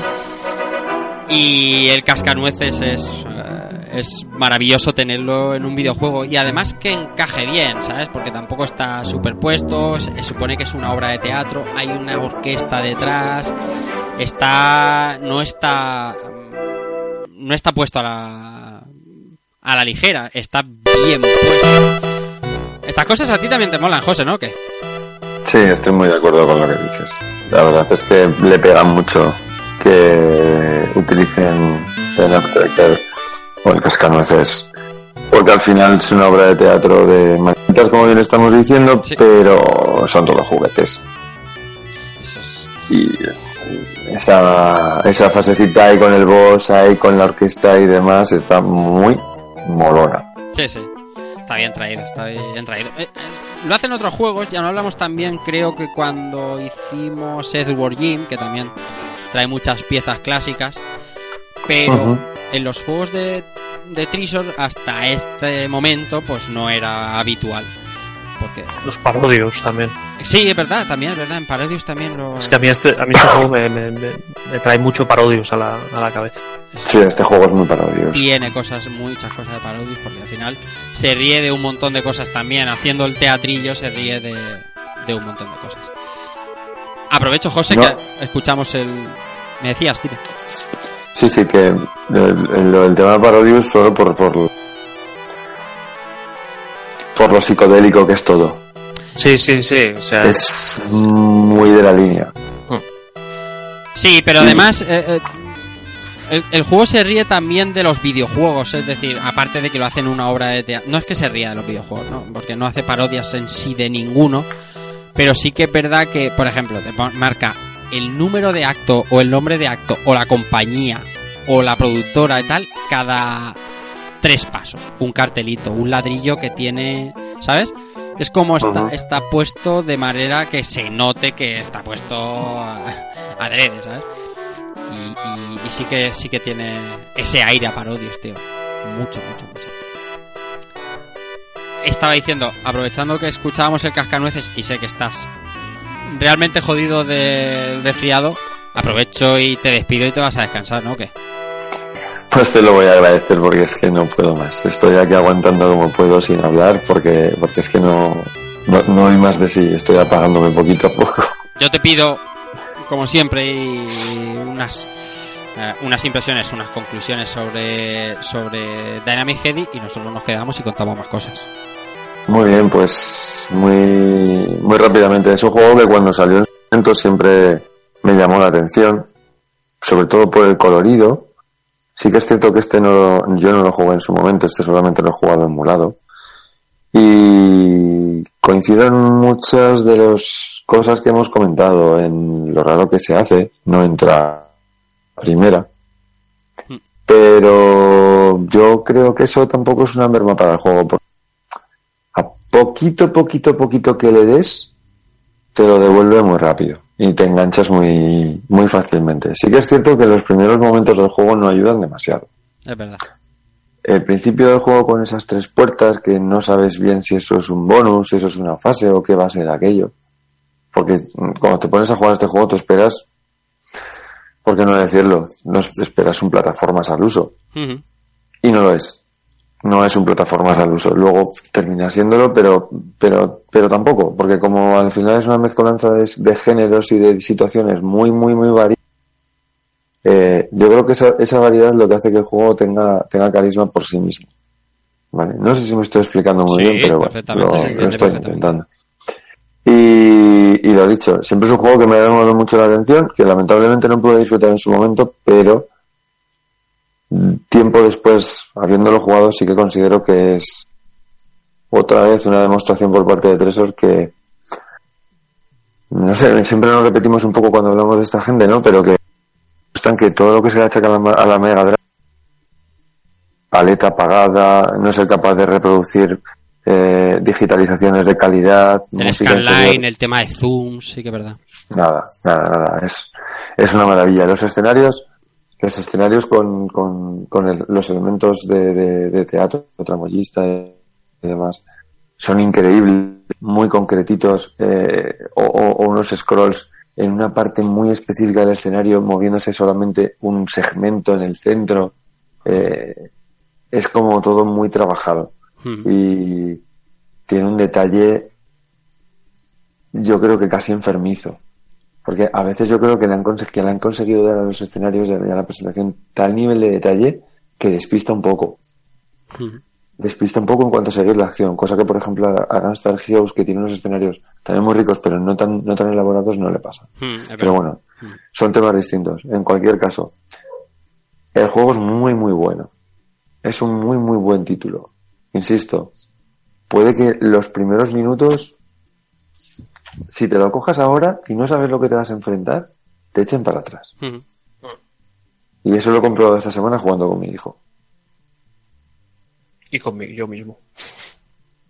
A Marco no le ha pasado, Eh. fíjate tú. A mi hijo, no, mayor no le ha, no le ha pasado. O sea, no le ha pasado porque, porque también es verdad que como yo sabía que, bueno, en esta intro aquí aún no ha empezado la movida, ¿sabes? O sea, le, le puedo ir guiando, ¿sabes? Sí, sí, yo he estado jugando con él y le he estado dirigiendo un poco también. Pero, a ver, Pablo le gusta lo que le gusta. Y le gusta jugar a juegos deportivos y le gusta jugar a juegos de lucha. Entonces, los juegos de plataformas no le termina de gustar del todo. Entonces, se juntan que tampoco es muy bueno y aquí no tenía una acción rápida. Claro. Ni para bien ni para mal. O sea, si le pongo, por ejemplo, un Mario, muere enseguida y también se frustra demasiado. Hmm. Pero aquí era como que, ¿pero dónde está el juego? ¿Sabes? ¿Qué tengo que- ¿Dónde está el qué tengo juego? Entonces, ese... es bueno, larga un poquito más hasta que empieza la acción. Por otra parte, es lo que te puede echar un poquito más para atrás. Pero, insisto, para quien nos vaya a estar escuchando, si alguien tiene dudas de jugarlo y, y empieza, eh, no pares. Dejarle gui- seguir un poco más y, y ya verás cómo, cómo termina gustándote. Pues muy bien. Eh, nada, tío. eh, nos vemos en, nada, aquí a 20 días y descansa. Cuídate esa voz que está ahí, que está cosa regulina. Hasta regulín, sí, hasta regulín. Nos vemos pronto. Venga, chicos, hablamos. Venga, Disfruta del, programa. Hasta luego, José. Gracias, tío. Hasta luego. Hasta luego. Bien, nosotros nosotros vamos a ir por donde estábamos. Estábamos por la fase 2, eh, hablábamos de cascanueces, de esa flipada que, de banda sonora. La banda sonora del juego es riquísima, tiene multitud de pistas. Y siento, o sea, parece que, que todas encajan bastante bien. La tercera fase es como en el backstage, digamos, eh, y te enfrentas con un boss, eh, Albert, que es loco, loco, loquísimo, tío. Este es el. Backstage, no sé. el- El del backstage es el gato este que está con la cadena Ah, que, hostia, que vas no. girando a toda hostia y No entiendo nada. Yo, yo no- Luego, a la, a la tercera partida que hice y tal, creo que el. Bueno, el boss básicamente es el gato, ¿no? Que tiene, te coge como una especie de brazo mecánico Hmm. y te va moviendo, ¿no? Entonces, no es una fase de nave, porque realmente tú no, creo que no controlas muy bien tú, al- o no controlas el personaje. No, solo puedes hacer subir y bajar cuando está a punto de ciertos momentos, estamparte. ¿no? Que te, te ponen la flecha y tal, pero Eso tampoco, es. tampoco me quedaba muy claro que, que, que subiera cuando yo decidía o no. Sí, sí, sí sube, sí sube. Y, y es eso, y te va dando vueltas, vas cambiando de cabeza porque te van saliendo los jefes por ahí, vas cambiando de cabeza. Y al final creo que le tienes que dar en la cabeza, a la cabeza de gato, Eso es. ¿Vale? Pero me cuesta un montón porque no para con la cola, te va dando vueltas, entras en espiral, cogía mucho el, el- el escudo de la cabeza yo. Y creo que no le daba tampoco al gato, entonces eh, se me hizo un poco, un poco de caos. Hay, hay un momento en el que parece como que, que digamos el brazo mecánico como que se van cogiendo, se van enrollando, se va acercando un poco más y parece que es ahí cuando hay que darle. Pero yo estoy de acuerdo contigo en que este jefe, yo no mm, yo directamente me he dejado llevar y, y Sí. darle al botón y lo que pasase, porque no comprendía muy bien qué, qué tenía que hacer. La verdad es que no, no me ha matado nunca, ¿vale? Entonces eh, tampoco es muy difícil. O sea, te- se hace eh, que no entiendes nada de lo que te está pasando. Pero Sí que es verdad que cuesta, pero a mí me resulta al final divertido. Bueno, hombre, yo creo que cuando lo entiendes y sabes sí, cuando lo vas pillando y tal, entonces eh, y vas, vas escogiendo las cabezas que, que tocan y todo el rollo. vas- Eso es, vas- eso es. que Pero la primera partida duele. va pasando va pasando el escenario a toda pastilla pero te aparecen cabezas enemigos eh, de Sí, estos sí. masillas Eh, o sea es un retito bueno ¿eh? es un reto importante no sé está está guay porque jo- jolín o sea no, no te lo explican este juego a veces te explica qué hay que hacer porque te dice lo de target y tal pero la enorme mayoría no te explica mierda No. Sí, porque aquí no te dice que el target es la cabeza. no no te dice nada ¿vale? Tú empiezas a, a- a Pero moverte. claro, como tú ya has jugado con el primero en el cuerpito ese de gato, Ya, ya. ya entiendes Sí. que. Vamos, digo yo. Entiendes Sí. que. O sea que Pues- vamos, que. Una fumada de las de Trisor, de las de. De las que le gusta a Trisor, vamos, de siempre. Pero por ejemplo, el siguiente, que me parece que es el siguiente, es la, la marioneta. El siguiente es la marioneta, sí. Es- ¿Vale? Que le vas quitando, o sea, le tienes que dar el corazón, pero él se va poniendo disfraces, ¿vale? Entonces, está claro, cuando se pone el disfraz, le tienes que ir quitando el disfraz. Pero ahí sí que te sale el target y dice primero este, primero. Supongo que es, la gracia es el orden, ¿no? Es decir, primero quítale los pies, primero quítale el otro, el brazo, la falda, tal. Ahí sí que te, te- te va marcando todo lo que tienes que hacer. Pero es que en este gato, tío. Pero te lo puedes saltar, ¿eh? ¿El qué? El orden. Ah, sí. Ah, vale. Sí, vale, sí. vale. No, no, puedes no sabía si. Porque yo le iba dando a todo, ¿eh? target, O sea. Target, o sea, para que le des arriba, pero hay momentos en los que te lo puedes saltar y le quitas la falda Vale, y, vale. y vales. y hasta el final dale el corazón. Que eso es en este acto que suena así.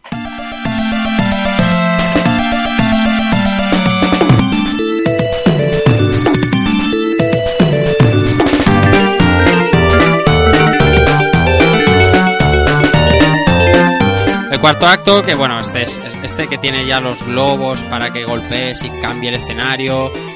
Eh, un poco como, como pasaba también en Sonic 3 en Marvel, ¿cómo se llamaba la tercera Marvel? Se me ha ido. Total, que lo que haces es golpear una especie de globo que cambia la, la fisonomía del escenario para que puedas avanzar o se te puede hacer un poco más fácil. Es, es, que la variedad es tanta eh, que no te puede resultar como el primer escenario, incluso siendo así de verdes y demás, es muy distinto y está muy divertido. Lo que te hace en este juego estar enganchado también todos los escenarios, eh, que no se hagan monótonos, es esos mid bosses o como lo queráis llamar, no sé, enemigos de menor entidad, que no tienen nombre ni leches, pero pero te, te suponen ese retito, ¿no? Ese reto para avanzar en, en los actos que tenga esa escena. Y no sé, divertido. Sí, porque además la- las fases realmente no son muy largas. O sea, la, parte de plataformeo, podríamos llamarla, no, no, no se hacen, no, no son largas y tampoco se hacen pesadas, porque son lo suficientemente variadas. Y es eso, es una mezcla de, de, de boss rush, porque al final lo importante creo que son, son los bosses. Y, y es eso, son pequeños actos o pequeñas fases con uno o dos bosses o mid bosses o un boss más, más tocho, no sé. Está, se hace variado, a mí se me hace variado. Que por cierto, este acto, bueno, terminando el tercero y en ese bosque decíamos, se- llamaba Closest Encounter, la, la, la pantalla, ¿no? Closest Encounter, Keko, ¿eso te va a ti algo o no? Close Pues- Encounters of the Third King, ¿qué? Close Encounters of the Third King se te encuentros en la tercera fase. Ah, iba a decir, digo, suena es que- encuentro en la tercera fase. Ahí. Esa- Esas de esas pocas películas que de la época que yo mm, a día de hoy no he visto y entonces ¿Qué nunca no la suelo tener muy presente. ¿No has visto, tío? Que va, que va, que va.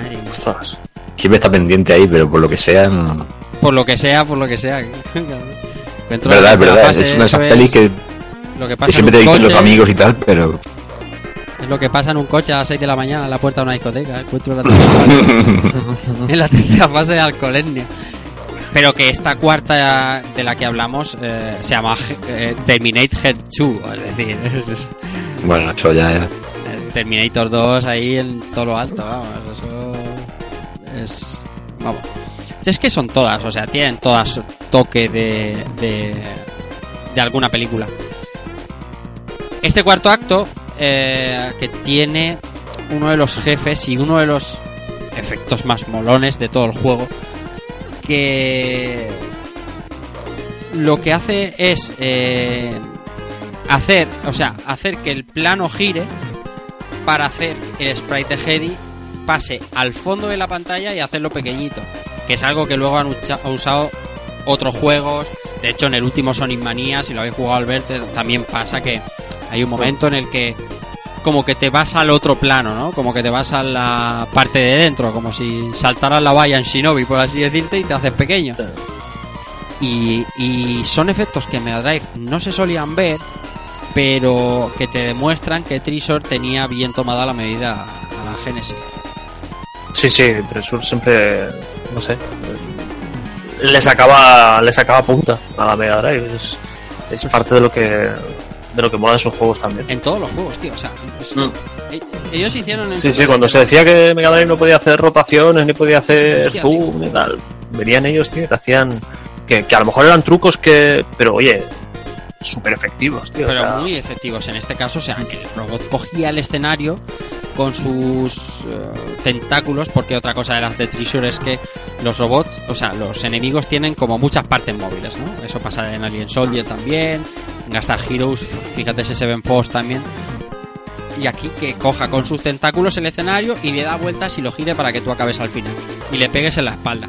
Jolín, es que es- está muy bien hecho. Eh, No es...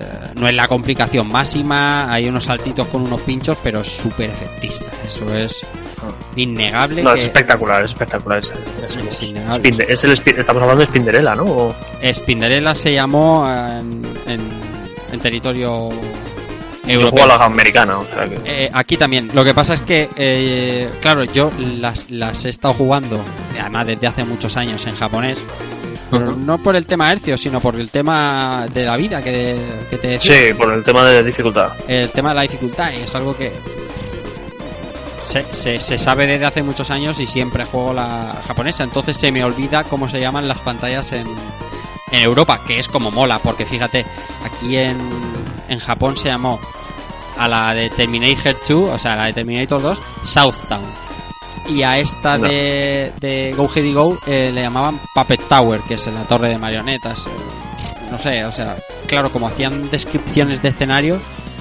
Ya. tampoco tampoco se lo curraba mucho. Pero lo, lo chulo de esta fase, tío, antes de llegar a este jefe, esa torre por donde dices tú que subías y te enfrentas a esa bola que se hace eh, un ovillo Sí, sí, y tal. esa, esa torre es, es, es brutal porque además el, el- el- durante la subida a la torre tienes, podríamos llamarlo un mid-boss, que vuelve a salir el, el gato cabrón. Eso es, sí. Vale. Y, y también es chunguísimo saber cómo, o sea, que sí, que sí, que le tienes que dar a la, a la cabeza, pero la mecánica que tiene el, ese mid-boss ahí, que tú vas subiendo por la escalera circular, no sé, tío, a mí se me hacía... Me volaba la cabeza, tío. Se me hacía Es que, bastante complicado. Además es un efecto que mola, o sea, ya se usó, ¿vale? Anteriormente, pero que el personaje per- per- per- permanezca siempre en el centro de la pantalla y sea el escenario, esa ese cilindro, el que se mueva y te mueva el escalón Sí. a tus pies, a mí me molaba muchísimo, tío. Luego se usó también después bastantes veces. Incluso te podría decir la torre de escalada de Sky Sanctuary de Sonic 3 también tiene algo de eso, pero no es como esto exactamente. Y claro, el tener el jefe que te come parte del escenario, como dices tú, que para escalar, Sí, te coge un trozo de torre y te la, te Te la la quita literalmente. y te la quita y te entonces caes te al- baja, y te te baja caes al- toda la torre para abajo. Es, es brutal. te caes al vacío y bueno, te quita un poquito Sí, sí. de vida y te, te devuelve hacia arriba. Pero imagínate que fuera de estas de muerte, insta muerte a la caída, ¿sabes? Se- Sería de mando, mando, mando pared. Madre Esto- Madre si, mía. si la caída es muerte, sería mando pared, tío. Qué- Es, qué- es una locura. Ya lo creo, ya lo creo. Claro, qué chula, tío. Esa fase. Ya te digo, como al principio, bueno, al principio, o sea, cuando lo tenía, mm, llegaba más o menos por aquí, mm, un poquito más quizá. Cuando llegaba arriba al, al- al enemigo, a Spinderella. pff, Claro, esto para ti, esto ya era- es que yo me, me pongo en la piel de, de- de eso, pues con 12 años o 13 o no sé, la edad que fuera, ¿no? Hostia, llegar hasta aquí tenía, tenía su gracia, ¿eh? Pues ya ves si tenía. Madre mía. Qué maravilla. Bien, seguíamos eh, avanzando y la siguiente fase se llamaba Star Wars. Star Wars, por así decirlo, por decirlo bien, Star Wars. eh, obviamente, eh, haciendo mención a Star Wars, claro. eh, hasta esto, llegar a Spinderella. Eh, la sexta, el sexta escena, es, me cuesta decir escena, tío, porque siempre me sale acto. La sexta escena es eh, The Flying Game. The Flying Game, que, The Flying Game, ¿de qué película? Esta sí que no la tengo por la mano. Hostia, esto no. No lo tengo por la mano, esto habrá que mirarlo. Bueno, en japonés se llama Airwalker y. Y tiene un boss bastante cabrón también, ¿eh? Bastante hijo de puta. Eh, Y luego continúa con pantallas que se llaman Fly Hard y Fly Hard 2, que esta sí que sí, ¿eh? Sí, esto es jungla cristal. Like Star, que es Die Hard, que esto es puto maravilloso. Y luego tiene seguramente el que será el boss más icónico después de Maruyama del juego, que se llama Babyface en todos los países del mundo, claro que sí. Eh, Bueno, lo que es Babyface es que tiene como tres fases, ¿no? Como si fuera una, un cascarón con la cara de bebé, que le tienes que endiñar al bebé. Luego cuando sueltas ese cascarón, pues el bebé es un chico. Cuando el- acabas con el chico, cada, cada fase del jefe, por así decirlo, tiene un tipo de disparo distinto. Cuando acabas con el chico, aparece un señor de señor prejubilado, ¿vale? Un señor unos 60 o así, una cosa así, un señor mayor, ¿no? Un curtido. Y cuando matas a ese aparece un abuelo que mola un montón como, como te pasas a ese boss. Porque al abuelo ya no tienes que tocarlo. El abuelo, el abuelo la diña y aparece un angelito de su cabeza y se pira. ¿Sabes? Nada más salir el abuelo, desaparece de pantalla muerto. Insta, insta muerte. Así que ah, está muy guapo.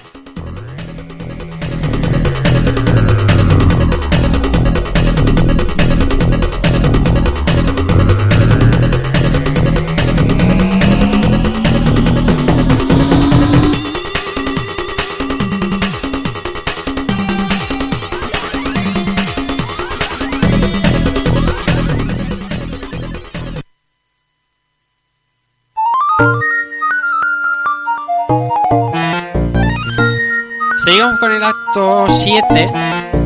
Acto peculiar, y además banda sonora también peculiar. Un nivel sencillote, lleno de una, una suerte de vacas en plan marioneta. Que, que se llama Heady Wonderland, que eh, será... eh, hostia puta, tío, te tenía la, la punta de la lengua. Wonderland. Eh,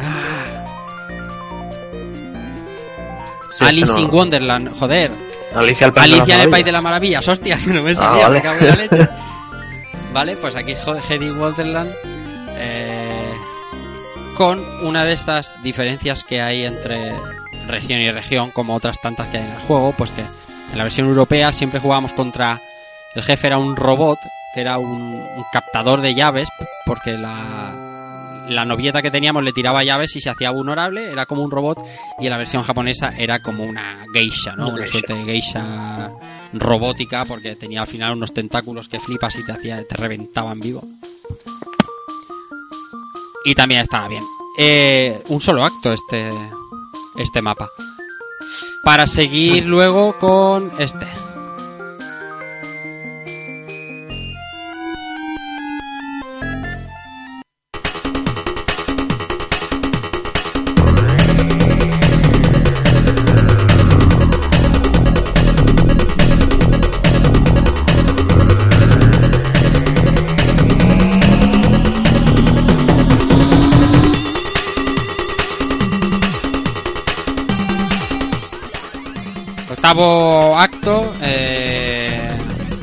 Más tecnológico, a lo mejor no es la palabra, pero sí un poquito más eh, mecánico. Se llamaba The Rocketeer, que bueno, entiendo que es de, Rocketeer, de, la película Rocketeer. Eh, la verdad es que todo el acto octavo ya es, como decía al principio, un, punto de inflexión en el tema curva.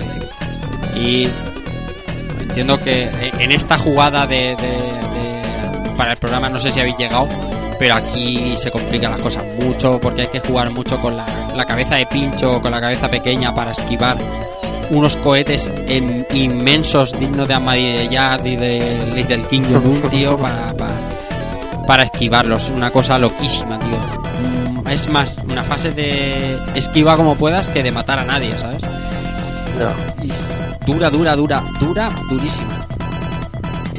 Las, la, el, segundo acto de la, la octava escena se llama Illegal Weapon 3. Illegal Weapon, que es de arma letal. Arma letal. Arma letal. Arma letal, sí. Eh, Lethal Weapon, claro. Lethal y el siguiente se llama Fun Forgiven. Fun Forgiven, tío. Es que Esto claro. es de Sin Perdón. ¡Oh, qué grande! Ah, sí, tío! ¡Qué momento! Sí, señor. Madre mía. Es que, es que me cago en la puta, tío. ¿Qué necesidad tiene un juego de hacer esto? Ninguna. Pero mola muchísimo. La cuarta, el cuarto acto de este octavo, que tiene cinco, el cuarto es viceversa. Eh, el quinto acto es Twin Eso, no, es- eso, no- eso está pasando esa- muy por encima. Viceversa no era una. la- Estamos, estamos todos pensando en lo mismo, pero Estamos pensando en, en un Va a venir grupo una de los pegadista. 90, y en no decirlo. Un grupo de, un, grupo Tengo que de los soltarlo. 90, tío, que da ébola y cáncer. Eso no se puede quedar en mi cabeza. Vamos a pensar en Miami Vice. Debe ser, pero. Pero claro, aquí en España. Esto es. Joder, macho, viceversa, tío, viceversa. Es que hay ma- algo más de, de los 90 que tu piel morena sobre la arena. no. Ay, Esto es un momento duro, ¿eh? Momentos, momentos críticos del programa. bueno, es lo que hemos vivido, tío. No, no hay más. Tu piel morena. Cuenta la leyenda que esta gente vinieron de vacaciones a Benidorm y en una gasolinera encontraron una cinta de esta gente y la escuchaban mientras que programaban el juego. Por Sí. eso se llama viceversa. Vice, Claro. vice- Miami Vice, hombre, a tope ahí, me cago en Satanás. Eh, como decía, Twin Freaks, claramente. A los gemelos frikis, no, a, a Twin Peaks, Twin Peaks. clarísimamente. Si es que es todo lo que molaba a principios de los 90, hasta aquí, tío. Sí, sí. Todo lo que molaba, que- pero todo lo que molaba, o sea, no está, no está ole ole porque no podían poner ole ole. Soldados del amor, tío, siempre. Uy, chaval, que toma nostalgia en your fucking face. Eh, y por último, llegando ya a lo serio, serio, pero serio, serio, llegamos al acto noveno que tenía esta musiquilla. Tema, por cierto, que se llama con dos cojo- con dos cojonazos se llama Onami Konami. Mm, Toma ya. Tom. No se cortaban una mierda esta gente, ¿sabes? O sea, es que se la chupaba, se la chupaba pero mucho. Eh, bueno, aquí, aquí en nuestros últimos enfrentamientos contra, contra Maruyama, contra el gato, ¿vale? Eh, va montado sobre un robot en plan araña, que es un auténtico por culo. Eh, yo, mira, sin ir más lejos, me lo he pasado hoy, la última vez antes de, de grabar. Y desde la fase 7 hasta la 9 he sudado tinta china, he sudado lo más, lo más grande. Lo más grande, te lo digo en serio, o sea, qué ratito, qué ratito más, más majo que he pasado. la, la segunda fase se llamaba Far Trek. No por no, no- nada, ninguna referencia a Star Trek ni nada. No. Y por último llegábamos al enfrentamiento final con Dardemon con esta musiquita que se llamaba la pantalla Final Analysis.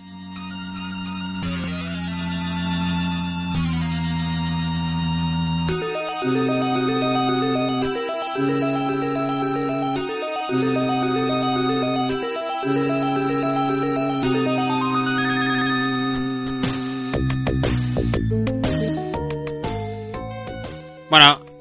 la música de este boss es bastante mm, significativa, no por nada, no por lo que suena ahora mismo, sino porque según la música que suene puedes intuir qué ataque va a hacer. Bien, es que tiene aquí ves que cambia la música. El jefe tiene como 6 o 7 patrones de ataque Y el cada vez que va a hacer uno te deja elegir entre cuatro habilidades. No sé, puede ser la cabeza de martillo, el escudo, el pequeño, invisible, depende, ¿no? Te da a ofrecer al final del combate prácticamente todas y tú eliges. Y como decía antes, es un poco lotería que te toque la adecuada, el ataque adecuado para la cabeza que has escogido. Ah, ahora es relativamente fácil porque los save states te permiten el fallo, pero era un auténtico quebradero de cabeza porque no sigue un patrón, o sea, porque puede empezar con el ataque 3 o con el 5 y es una putada. Es un buen jefe, lo que pasa es que eh, deja mucho a la suerte y eso a mí no me gusta. Después de descubrir este, por fin, que es la primera vez que lo vemos, por otra parte, el auténtico villano de la obra de teatro, pasábamos a, a escuchar el ending. eh, ending particular porque mm, no solo mm, te, mon- te mostraba pues los créditos y tal, como, como siempre, ¿no? Como suele ser habitual, eh, cuando nos pasamos un juego te, enseña los créditos, te enseña quién ha participado, los agradecimientos y demás, pero hacia el final de los créditos te, te permitía, o sea, te, te enseñaba las puntuaciones por pantalla, los secretos que has conseguido en cada pantalla, que los secretos son, pues, eh, objetos a destruir o a recoger que son prácticamente inaccesibles o muy difíciles o están como fuera de sitio. Entonces cada vez que coges un secreto te salta una, una FX que dice You have a secret point y, Ah. y te da una puntuación extra y tal.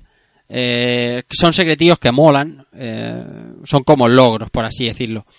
Sí, Eh, porque el, sí. por poner el ejemplo, ¿no? El primero, en la primer, el primera fase, cuando te persigue el robo collector, si lo matas, es un, es un punto, es un Eso es, eso, eso es uno, pero a lo mejor luego en la séptima fase encontrar un pajarraco que está Sí, fuera sí, de su sí, sitio es otro, porque- ¿sabes? O sea, es una cosa loca.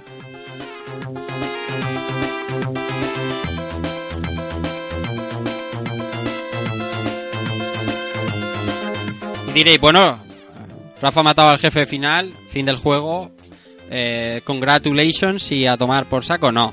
Como te decía antes, si has hecho las cuatro fases, o sea, si has superado cuatro fases de baloncesto, de bonus, esta intermission, intermission stage que decía antes, y has apuntado los dígitos que te da, cuando acaba todo el staff roll y te da las puntuaciones y todo, te permite meter un código.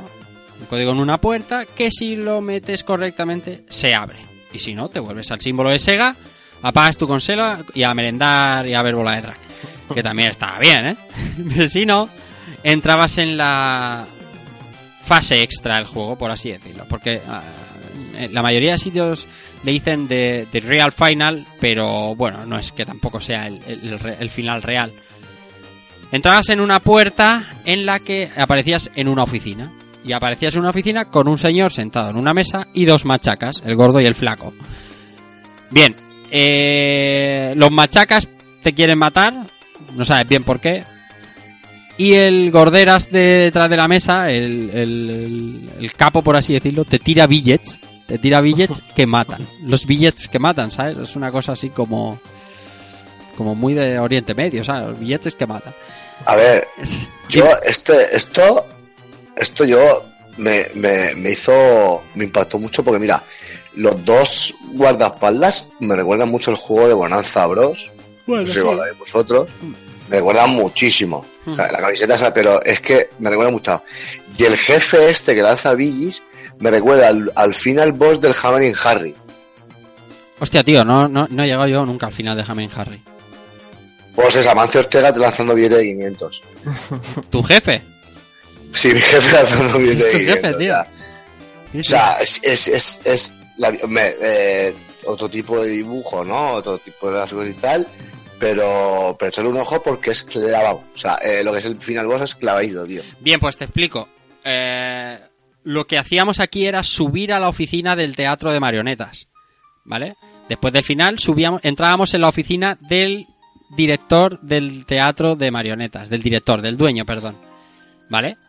Pues que es por eso que tiene Billet Samantha a tope. Eh, y tiene ahí a los dos seguratas que se matan con cierta facilidad y bueno, el jefe tampoco es la gran cosa. La curiosidad de esto es que en la versión japonesa el jefe es el que era entonces presidente y productor ejecutivo del juego de Sega en Japón. Que eso mola un montón, meter a el que pone tu pasta en un juego a darle hostias. Y por eso pones detrás de un código que dice, va, esto no lo sacará. Va, lo van a sacar los cuatro friki corderas. Sí, pues sí, exactamente. Era un- una cosa loca. Eso, esos detalles también molan. Y yo de esto me enteré como, no sé decirte, 10, 15 años después. Porque, porque lo que te digo, hasta que no terminé... Perdón. ¡Ay! Ahora. Salud. Hasta que no lo logré terminar, yo no sabía que, que- que- para qué servían los códigos que se obtenían en el baloncesto. Entonces, eh, toda esta movida también de- de- de- del presidente de SEA Japón, que no me acuerdo el nombre, la verdad. Pero, pero vamos, lo era y además es como un guiñito, unas risas y tal, y está guay. El final al final no cambia, porque el final del juego es que aparece tu novia y un... Depende de la versión japonesa o la europea, aparece un smiley que la versión japonesa, por ejemplo, es como la medalla al ser el mejor eh, rescatador, ¿no? El mejor actor también. Que es un smiley, es un smiley de, de- de los del WhatsApp, pero. Pero vamos, que se te pega la cara. Al final no es nada del otro mundo, no hay ninguna historieta rara, ni cambia mucho al pasar esta fase secreta, que está bien introducirla.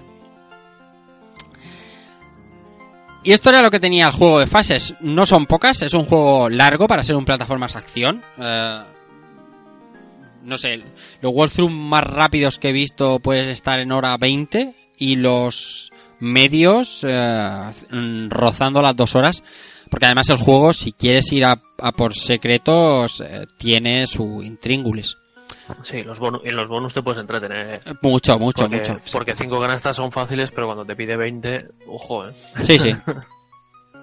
No hemos conectado, eh, tú lo has dicho un poquito por encima, pero para mantener este tono de obra de teatro, nuestra vida va representada en, en ese foco de luz que tú decías, que cuando tenemos la vida a tope es verde y cuando se está poniendo jodida la cosa pasa amarillo a rojo a negro. Y con la diferencia de que en el cartucho PAL eh, aparece una H, entiendo que de Hedy o de Health, no lo sé de que se va haciendo pequeña conforme va haciéndose rojo el foco, pero eso en japonés eh, no aparece. No sé muy bien el por qué, pero bueno, es una de estas diferencias locas que tienen un cartucho y otro y la verdad es que no sé muy bien por qué. Sí, además los bosses también tienen el, el foco. Exactamente, cuando aparece no, no- un... no todos los bosses, los mid boss y todos estos no, pero los bosses, los bosses gordos sí que tienen Es su un foco también. Buen detalle porque se me ha olvidado comentarlo, efectivamente, los bosses aparece ahí su... Su, Su vida. Su vida y... A mí me mola siempre que aparezca la vida de los jefes en todos los juegos.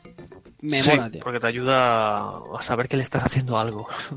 Claro, y dices, hostia, es que le queda un toque, porque lo está viendo ahí parpadear en negro y le queda un toque y... Y tú te pones nervioso porque le queda un toque, juegas peor y te acaba matando. Estos eran los mapas y las fases que habían. No sé si alguna os ha gustado, os, os impactó, os ha impactado ahora al rejugarlo más. Si os parecen todo un poquito al mismo tono, no sé, por decir, eh, Ice empieza tú, por ejemplo, y luego Keiko. Pues la verdad es que yo en Mega Drive en su época no lo jugué, pero lo he jugado y me ha, sorprendido bastante. Me ha parecido una pasada. Eh, tiene cosas bizarradas, cosas muchísimo, muy graciosas. Eh, los detalles están de lujo, la música es una pasada. Hay veces que, que te dan ganas de poner el juego en pausa, tío, y, y disfrutar la música. Absolutamente verdad, absolutamente verdad. porque es una pasada, o sea, eh, eh, tiene momentos de que tú dices que te plantan un boss con una música, un tema de un tema clásico, como Cascanueces, que te presentan un tema cañero que, que, la, variedad está el gusto, ¿no? Ya que han tenido un gusto exquisito para poner cada música en las fases. Luego, eh, la genialidad de los bosses, o sea, hay bosses que dices, tío, pero ¿esto qué es, tío? Me estoy moviendo loco, o sea, y luego las coñas de las pruebas, que acabas con todo reventado, y la frase de esta semana ha sido, me cago en Hostia, ¿Por tío, qué? yo las pruebas no las he hecho, yo diría que nunca. Es que me, me, me, me, me, me, me- me cargan un poquito. No, llega un momento hasta que te picas, tío, porque lo de los valores es un pique, ¿eh? Sí. Sí. Pero pero bien, que sacando de la chicha el juego, no, te permite tener muchas vías de, de, de masterizarlo, masterizarlo al 100%, decir, me paso el juego del tirón con todo lo que tengo que saber, te puede llevar tiempo y eso hace que descubras cosas del juego, que te fijes cosas en el juego que en una primera vuelta a lo mejor ni te habías fijado. Sí. Pero me parece una pasada, o sea, me parece que exprime la Mega Drive al 100%, que dice, los de Tesuro dijeron, vamos a, vamos a demostrar de lo que es capaz la Mega Drive y, y vamos, prueba superada, porque el juego la verdad es que tiene su historia, tiene su final, su final secreto, sus bosses raros, su, bueno, su pizca de risa, porque eso de que, a mí lo que me ha hecho mucha gracia es lo que eso de que tú lances la cabeza, pero es que, por ejemplo, las animaciones de, de que se, se muerde, muerden los anclajes para poder subir, me parece una pasada, tío, me, me da hasta risa, tío, porque me parece una- un cachondo de mucho cuidado. Eh, También detallito a, a tener en cuenta los modos de espera de Hedy, es decir, el típico Correcto. los pa- lo paras, ¿no? Y el tío se pone a hacer malabares o a botar su cabeza o a cómo cuidaba. Va a sobar, va a sí, sobar. sí, sí. Sí, está muy currado. Y lo que he dicho antes, el, eh, el abanico de ítems es, es enorme. Y, joder, eh, para no ser un juego que tenga vida, que tenga así una barra de vida estipulada y tal, eh, yo tampoco la echa de menos, ¿eh? Sí que No, que no, estoy no. controlando, te está muy controlando de- del color, pero bueno, eh, jolín, es una manera de decirte, oye, eh, vas a palmar, estás bien, estás mal, o sea, está... Yo creo que han acertado la fórmula y yo me lo paso a bomba. Yo no me lo he terminado, Además, ¿eh? además pero dice, me lo paso a bomba. además dice Trisor siempre es peculiar a la hora de mostrarte la vida. Es decir, Sí. en Gunstar Heroes lo hizo con dígitos. En Alien Soldier habían cuarenta y tantas combinaciones para ponerlo en barras, en porcentajes. Eso te iba a decir, En tío. dígitos, Alien. Soldier es una locura. Claro, y aquí llegan y te lo ponen en un foco que, que tú no sabes si es naranja o naranja fuerte, pero sabes que te quedan dos toques de vida, eso sí lo sabes. Eh, Suficiente, Es- tío, porque eh, es un HUD, o sea, si hubiera un HUD, un clásico, ¿vale? Una barra de vida clásica, te saca un poco de la de la ambientación. Y esta gente, Yo- eso, cuidado, dime. Yo te voy a decir una cosa, yo lo que pensé es la genialidad de decir, ¿cómo metemos aquí un HUD de sangre o de vida sin romper el escenario? O sea, sin romper todo. Y me parece una, una maravilla porque te han puesto un foco de teatro que te está marcando, que pega con toda la temática del juego y, y te está marcando cómo vas de salud. Entonces, me parece una genialidad, ¿no? Eh, muchas veces jugamos a juegos, tío, y, el HUD de vida o de puntuación o de tal no nos permite ver, por apreciar bien el escenario o poco, ¿no? Pero creo que aquí han acertado y han tenido, han tenido mucho gusto en, en hacer este tipo de, de. Sí, sí, sí, estuvieron, estuvieron finos. Eh, Keiko, de los escenarios, de, esta temática tan peculiar, de esta, de este, de esta, a- al final, eh, interacción con él, ¿no? Con estos jefes que están casi integrados dentro del escenario. ¿Tú qué dices? Sí, a, a mí lo que me mola todo es que es eso, ¿no? Que es como muy simbiótico todo, como que todo va hilvanado, todo tiene un porqué, pero vestido en un, de un lenguaje muy sobrecargado, que, que no es nada malo, porque es precisamente la idea que ellos quieren transmitir. Sí. Y, y ahí está un poco la gracia. En cuanto a escenario, mm, yo aunque no me he podido pasar lo que es el juego completo, sí que me ha llamado la atención. Pues bueno, en este, estos juegos plataformeros, en muchos de ellos siempre suele haber una pantalla de, digamos, de ascensor, ¿no? Es y me verdad. ha llamado la atención una que hay que, que es, es de tipo ascensor, ¿no? Con el scroll hacia arriba, pero que, claro, lo llevan a otro nivel y está todo rodeado de pinchos. Y, y tienes que currarte un montón el, el- el timing o, o memorizarte bastante bien la pantalla para poder pasarla porque esté generado todo lo en un, un pequeño momento te, te propone eh, treasure Sí, sí. todo eso eh, que tienes que fijarte en, en- en tener los reflejos para pasártelo, pero claro, a la vez, como vuelvo a decir otra vez, sobrecargado de detalles a cascoporro, que es que si te fijas en el fondo, es que muy pocas veces vas a ver un fondo liso, por no decir ninguna. Ya ves, tío, si no ves una, una, una, como una losa, como un, ¿cómo decirlo? Losa no, pero vamos, como un trozo de escenario, ¿no? Como una, si fuera un zócalo, un, Sí, sí, sí, como, como algo, como parte del, del, del- sí, del escenario, como que se puede haber desconchado un poco. Sí, Eso es, O- eso es, exactamente. Y cuidado, Cuidado que Eco, ahí has dicho algo ahora que estábamos hablando, porque hay muchas cosas que no he escrito y tenía en la cabeza y luego se me han olvidado la mitad. Esas, las animaciones del fondo de escenario Que son una locura. son una, son una absoluta locura, ¿eh? Son brutales. Es que yo no voy a decir que este juego le pueda dar un, un ataque de epilepsia a alguien, pero es que si empiezas a ver cosas del fondo, o sea, hay- un fondo de no sé qué nivel que te ves como, como una especie de marionetas súper raras, como saludando o, si una- sí. pasando en, en bucle, que dices, madre mía, qué hostias pasa aquí, tío. Ya ves. Pero que luego salen dos marionetas, dos soldados de plomo y te retiran el escenario y pasas a otra movida. Es que es. Yo, no, la verdad es que no sé. No, no, no. Es que es, es- es como una especie de plano secuencia el juego. Sí, sí. la- Por- la- por- por- lo único por los así. telones, pero vamos. Y, y, y, lo- luego imagino que haremos una, ya unas conclusiones como más generales. Sí. pero es, es como una especie, yo lo veo como una especie de, de obra de orfebrería Hmm. digital, por decirlo así. Y, y- y incluso. Es, es que es una japonada, luego me extenderé más, pero es que es una japonada como, por ejemplo, el, el- el jefe este, que es la cabeza del niño, luego se hace mayor, tal. Dios. Son, cos- son Sí. cosas que yo he visto en, en juegos que aquí no van a no van a pisar Europa en la vida, co- por ejemplo, como el, el- que se llama Choaniki, que está en, en PC Engine. Dios, en qué guapo, tío, Chovaniki. Y son, son rayadas mentales. Y el caso de Dynamic Heady yo creo que llegó porque era un exclusivo de Mega Drive, porque estaba la época clara de las mascotas ahí. Pero esto, este juego ya va a salir unos años más tarde y yo creo que por aquí ni lo olemos. No, por, no porque sea un mal juego en, en absoluto, sino por porque es una japonada en toda regla. Mm, Sí. Sí que puede ser. De hecho, mira, de las cosas de Treasure. Dime, dime, Albert. No, no, de que digo, al principio sale un cuadro del- de la granola con una geisha también. O sea, Mm. la ambientación también es muy. Además, El- el- lo el de- gato, Lo de, lo de llamar las, a las cosas como películas occidentales no es otra cosa que occidentalizar un poco el título, ¿eh? Porque, m- mira, sin ir más lejos, en, en Estados Unidos, como ya dijimos en Alien Soldier, Estados Unidos no olieron a Alien Soldier. Porque era un juego mm, era un juego clásico gusto japonés y no tan japonaco como este, que este sí Claro, vio la pero- luz. Pero allí, pero- Alien Soldier, solo se, se pudo jugar con, con- ¿Cómo se llama el Satellaview de Mega Drive? Eh, Sega... Buah. ¿Cómo se llamaba el Satellaview de Mega Drive, tío? Ahora me- se me ha ido la olla. Sega... Su puta madre. El, se- servicio de satélite por descarga de Sega Mega Drive, eh, de Sega Genesis en América.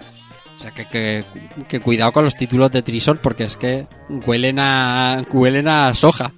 claro, es que claro, el juego mola un montón en Alien Soldier, pero la premisa cuál es? Es un gallo, tío, un pollo.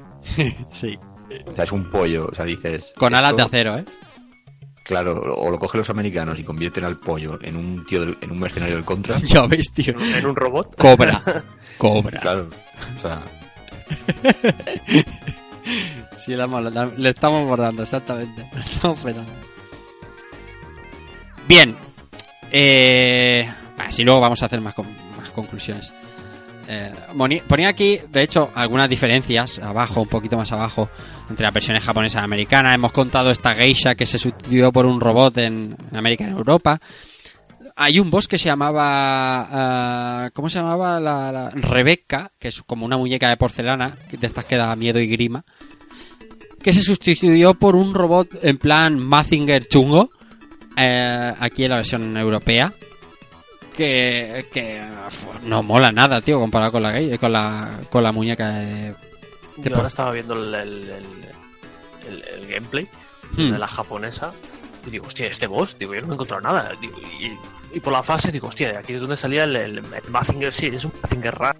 Sí, eh. Un Mazinger, sí, la cabeza de Mazinger Z, mucho más recargada, ¿vale? Que, que, bueno, es bastante fácil el boss este.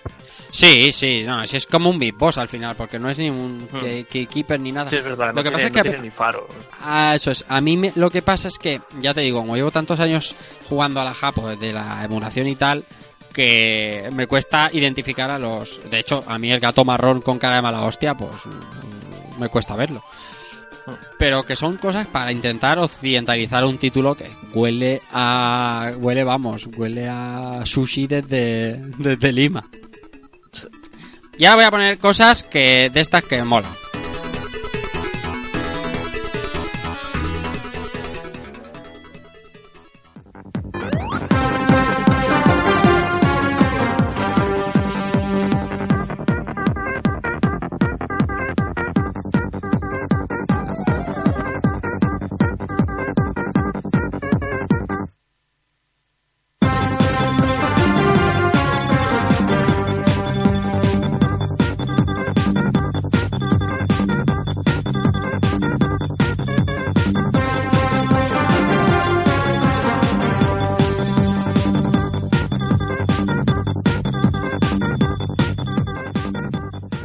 ¿Qué coño está haciendo Rafa y qué le pasa por la mente si está poniendo aquí música de Sonic remezclada con, con techno de los 90, con dash de los 90? Pero esto, ¿qué coño es? ¿Qué tú sabes qué es un esto? nuevo episodio de Rebailando. Vale, pues ¿Qué es esto? pensaba que pensaba que, que no lo habías puesto, pero ah, si me permite me, me voy a met- entrometer aquí. Hombre, deberías. De hecho, claro, Porque yo no te- puedo decirle al ver que es un punky de alma, decirle, ¿esto qué coño es? ¿Eres tonto? ¿Qué coño te pasa? Tú sabes de Vamos a esto. Keiko, dime. Sí, yo es que os comenté por el grupo de WhatsApp durante la semana y digo... Ah, era esto, ¿eh?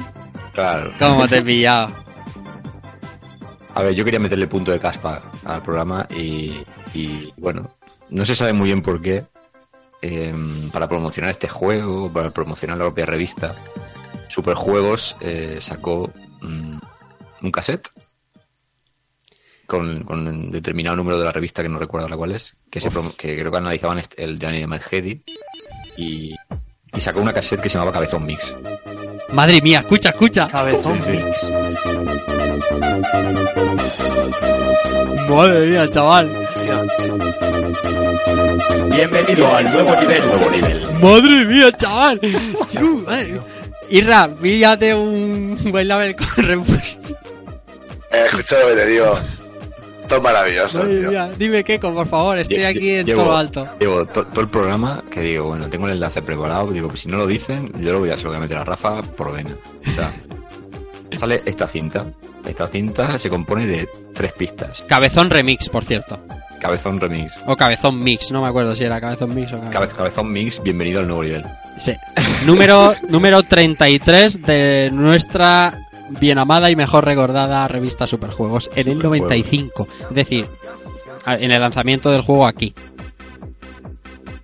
Pues nada, se compone de tres, tres canciones, una de ellas perteneciente a Sonic, otra que es del Dynamic Heady y esta que se oye de fondo, que es un- la que yo reventé el cassette, que es el tema de Guile, de Street Fighter, con, con efectos varios, maquineros, como si los hubiese pinchado Paco Pil. en Paco Pil. Central, Madre mía.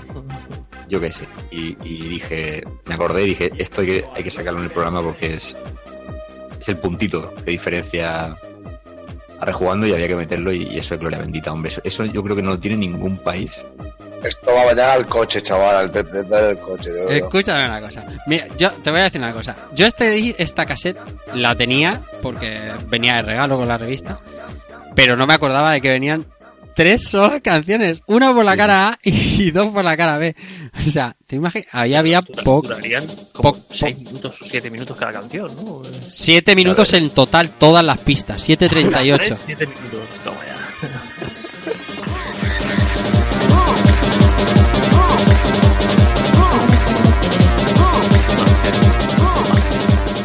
Esto es tralla, ¿eh? Esto es siete- valenciana. Más de 7 minutos. Escúchame, Aquí a- estaría orgullosísimo Eduardo Zaplana. escúchame. Decide el programa y pasa a recogerme, vamos por ahí. Que vístete. Era, era- era- era un reflejo. Es que un valenciana. reflejo- Hostia puta, tío. eh, era un reflejo de la España que de aquella época. o De la sea, España nuestra, de la del este de España, ¿no? No, no, pero, pero, pero bueno, sabemos que, que- que hubo un momento dado en que Sí, la ruta del toda la bacalao. vertiente esta de música maquinera se, se hizo como, como muy popular. Activi Todo el y tema de- tal, claro que sí. Pero- y, y ya era chiquito la calzada mix, eh, blanco y negro. Los pitufos eh, maquineros. Goku, Goku, ¿cómo era el de Goku, tío? Son, son Goku maquineros. Son míticos. Goku maquinero, flipas, tío. O sea, Goku maquinero, tío. Sí, eso es de. Cataluña, ¿eh? Eso lo sacó la TV3 y No, todo. no, sí, yo no digo, yo no digo que, que- que sea de aquí ni de allí, o sea, es, es en general. Sí, que, sí que es cierto que esa época de todo era maquinero, tío. Fue, fue que pasó rápida, tío. Era maquinero, tío. Es muy rápido, ¿no? Pero bueno, oye, que tú ahora le te pones ahí un anuncio en eBay, dígame que más la cinta de Cabezón Mix, especulando ahí, especulando mil euros, tío, y algún japo te lo comprará. tío. Sí, sí. El caso es que llevo escuchado prácticamente los 7 minutos y no he encontrado ninguna canción de Dynamite aún, ¿sabes? Sí, bueno, es que en- la cinta en teoría pone eso, pero luego vas a ver. Claro, claro, y... No sé, no, no. Aquí suena poco a videojuego. ¡Arriba, cacao! Madre mía. Ah, con el doble, tío. Madre mía, qué momentos, tío. Menos mal que en 108 programas esto no se da mucho, si no, no grabaríamos. Pastis, Pastis y Wenry, Xavi Metralla y Madre mía. Javi Boss. Madre mía, tío, pero esto es que es, un- es oro puro. Madre mía. La mezcla de Sonic es buena, eh, por cierto. Es más tranquila y está bien. Bien, buen detallito, buen detallito este de... No se base esto escuchar a Tchaikovsky aquí, que luego... que luego nos dice... Que luego... Ay, señor. Bien.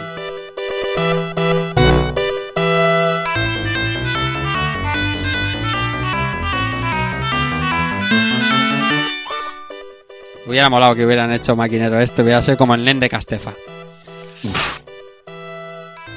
Muy bien, eh, seguro que nos dejaremos cosas, pero para eso tenemos también recogidos comentarios de nuestros amigos oyentes que como siempre pues nos dejan aquí y nosotros se lo agradecemos un montón eh, esas eh, impresiones, esos recuerdos y esa nostalgia al final del juego que tratamos esa semana en Rejugando, este caso Dynamic Heady. Eh, así que, bueno, Albert, Irra, Keko, en el orden como queráis, vamos trayendo esos comentarios y ese golpe de cariño. Pues venga, empiezo, empiezo yo. Eh, David García Escudero dice: Los pelicos de punta. Este juego rebosa grandiosidad desde el primer hasta el último píxel. Todas sus divertidas fases tienen un encanto especial gracias a los coloridos diseños, variedad de enemigos, su banda sonora, pedazo de banda sonora. Canelica en rama para los tímpanos. ¿Cuántas tardes he pasado buscando tus putos secretos del juego? Una exquisitez. Gracias chicos por hacer tan buenos programas. Siempre elegís juegos que son magia ibérica. Sois unos maquinotes, como la, como la música que acaba de poner ahora. Bien, bien, bien, bien, bien. Sí, sí, sí. Aquí avanzo, mira, antes de, de- de- de llegar a las conclusiones y seguir, avanzo yo y meto aquí el puntillo. Siempre que hablamos de Treasure, no nosotros, no rejugando ni, ni, ni aquí los, los cinco amigos, en general, siempre que se habla de Treasure se habla de Gunstar Heroes, porque, joder, es evidente. Pero, y de Alien Soldier y tal, pero se habla poco de Dynamic Heady. Y yo no sé si es por el cariño que le tengo a estos, estos juegos que al final son tuyos, ¿no? Y te han acompañado toda la vida. Pero creo que es un poco injusto, porque no me parece peor juego que Alien Soldier, que me parece un juegazo, ¿eh? Pero no me parece mm, peor juego para nada. De hecho, me parece bastante más completo. Mm, Depende un poco también la temática que te mole más. Si te gusta algo más serio, en, más seriote, ¿no? De cara. Igual De cara de Soldier es tu aspecto te refieres, porque en- al final... claro, claro, me claro. refiero de, de- de temática, ¿no? Sí, sí, sí. O sea, como... son, son- muy diferentes. Es que Claro. no deja de ser un borrash y este. Sí, pero en este es juego mezcla de borrash no dejas de pasarte poquito- 25 jefes, ¿eh? Sí, sí, sí, que los bosses los tienes igual, pero te lo van, te lo van intercalando con fasecitas de plataformeo, Sí, sí, plataformeo sencillito, eh, las fases de bonus. Entonces, no sé, a mí se me hace más variado. Es que el boss rush a, a saco del Alien Soldier es, es, es durillo. Es durillo. Mm, Por ejemplo, em, mencionabais antes al principio en la lista de juegos em, un, un- un título que se llama Silhouette Mirage. Madre mía. Menudo jugarral. Ese, ese me gustaría jugarlo. Yo, yo ese juego no, no lo conocía, pero en, en- en uno de los últimos Calvaria Studio que hicimos, compañero creativo en Japón, Sí. eh, le, le pedimos un- una melodía para poner en el especial y, y me pasó una canción de, de ese juego y le estuve echando un ojo al juego y, por- y- y es un juego que, que si lo, lo ves no tiene nada que ver ni con Dynamite Head ni con Alien Soldier que incluso te puede pa- parecer hasta incluso infantil pero tiene una serie de mecánicas súper originales a la hora de jugar que lo diferencia. Entonces lo convierten en otro juego guapísimo y, y estamos en lo mismo. Si te gusta más un rollo que el otro, no, no jugable, sino estético o de lo que te pidan, lo bueno de esta compañía es que te lo da. Sí, esta compañía. es que. Icaruga, joder. O sea, que esta gente te diga que son los del Icaruga o los del Gradius 5. Es, Mm. O sea, es que podían darte. eh, de, de todo, tío. Lo que quisieras, tío. Pero, pero siempre se habla de ellos. eh, También es verdad que es normal. Porque los juegos más distintivos. Gunstar Hero lo tengo ultra claro. Pero como que se le hace de menos a Alien Soldier y no tengo la impresión de que sea inferior. No tiene por qué. No. Yo creo que es que el Gastan Heroes tenía más prensa, quizá. Y, y Bueno, menos porque tirada. es un run and- Porque es un run and gun, no deja de ser. Claro, es como más comercial. Por Es a dobles también, que a dobles- Slug, a dobles, exacto, Es a dobles y a dobles la época Mega Drive molaba. Eso también es verdad que hay que tenerlo en cuenta. Pero el colorido de, Ali- de, de, de es... Es, es- excelso. Bueno, eh, que me he entretenido mucho. Más comentarios. Antoine Romero nos cuenta, un juego increíble, lo mantengo desde pequeño y más cariño no le puedo tener. Su colorido, originalidad, su banda sonora, el carisma de todos los personajes, una auténtica joya de la corona. No me extrañaría que este juego que ahora mismo está barato se pusiera por las nubes. Ah, nunca llegué a pasármelo, siempre caí en la última pantalla. Algún día mataré a este gato de peluche. Bien, decía lo de que ahora mismo está barato. Y yo decía justo hace un minuto que eh, Dynamic Heady tuvo una tirada grande. Es decir, estaba en todos los lados. O sea, mucha prensa, buenas tiradas. eh, no era un juego como Alien Soldier, es mucho más pequeño y exclusivo. Ya, ya no hablo de Yu Yu Hakusho, ya flipas, tío, pero. eh, no creo que se ponga caro, caro, realmente caro nunca eh, Dynamic. De hecho, de todos los de Trisor, creo que sería el más barato siempre. A lo mejor Light Crusader también es baratito, pero este es que yo creo que se vendió muy bien, ¿eh? Bueno, pues nos vamos con Oscar Trasierra Jiménez que nos dice uno de los mejores juegos que he jugado en la Mega Drive. Todavía lo tengo. Eso sí, difícil como el solo. Además de ser un portento técnico para la 16 bits de Sega. Un saludo, cracks. Jordi John Martin Vernon, el colorido increíble. Si se usaban bien los 512 Mega Drive, daban para mucho. David Caldés, otro de esos Cuidado. Aquí no trolea. Otro- Cuidado. Aquí no trolea. Otro, no, Cuidado. otro de esos juegos que harían explotar una Super NES Ah, pues y sí. a su vez se carga la falacia de que los grandes plataformas son los exclusivos de la amarillenta de Nintendo. Un abrazo, amigos. Eh, Es troleo, es troleo, No, no habla bien, no habla bien del juego, habla bien de, habla mal de Nintendo. pero es, Solo sabe- es troleo, pero es, es, es más real que, vamos, es real como que... muy real. O sea, que la gente tendemos, por y me incluyo, a pensar que, que, que hay ciertas cosas que solo puede hacer la Super Nintendo y estudios como Trisor demostraban que... te, quitaba. Es que, quitaba además, que es que Trisor es el mejor ejemplo de, de del anti-chips y toda la pesca. O sea, mm, que no podían hacer lo mismo, obvio. Pero que hacían buenos juegos con talento. Como, como, como estaba raro en Super Nintendo haciéndolos, claro que sí. Estaba mirando, por cierto, entre comentario y comentario, estaba mirando eh, las ventas de si estaban en VG Charts de Dynamic Heady. No están las ventas de Mega Drive en Dynamic Heady, pero si escribes VG Charts Dynamic Heady, lo primero que aparece es versión Super Nintendo. qué, qué- qué cabrones, tío, hijos de puta. Que, que pone cero. Exactamente, pone no, cero, cero.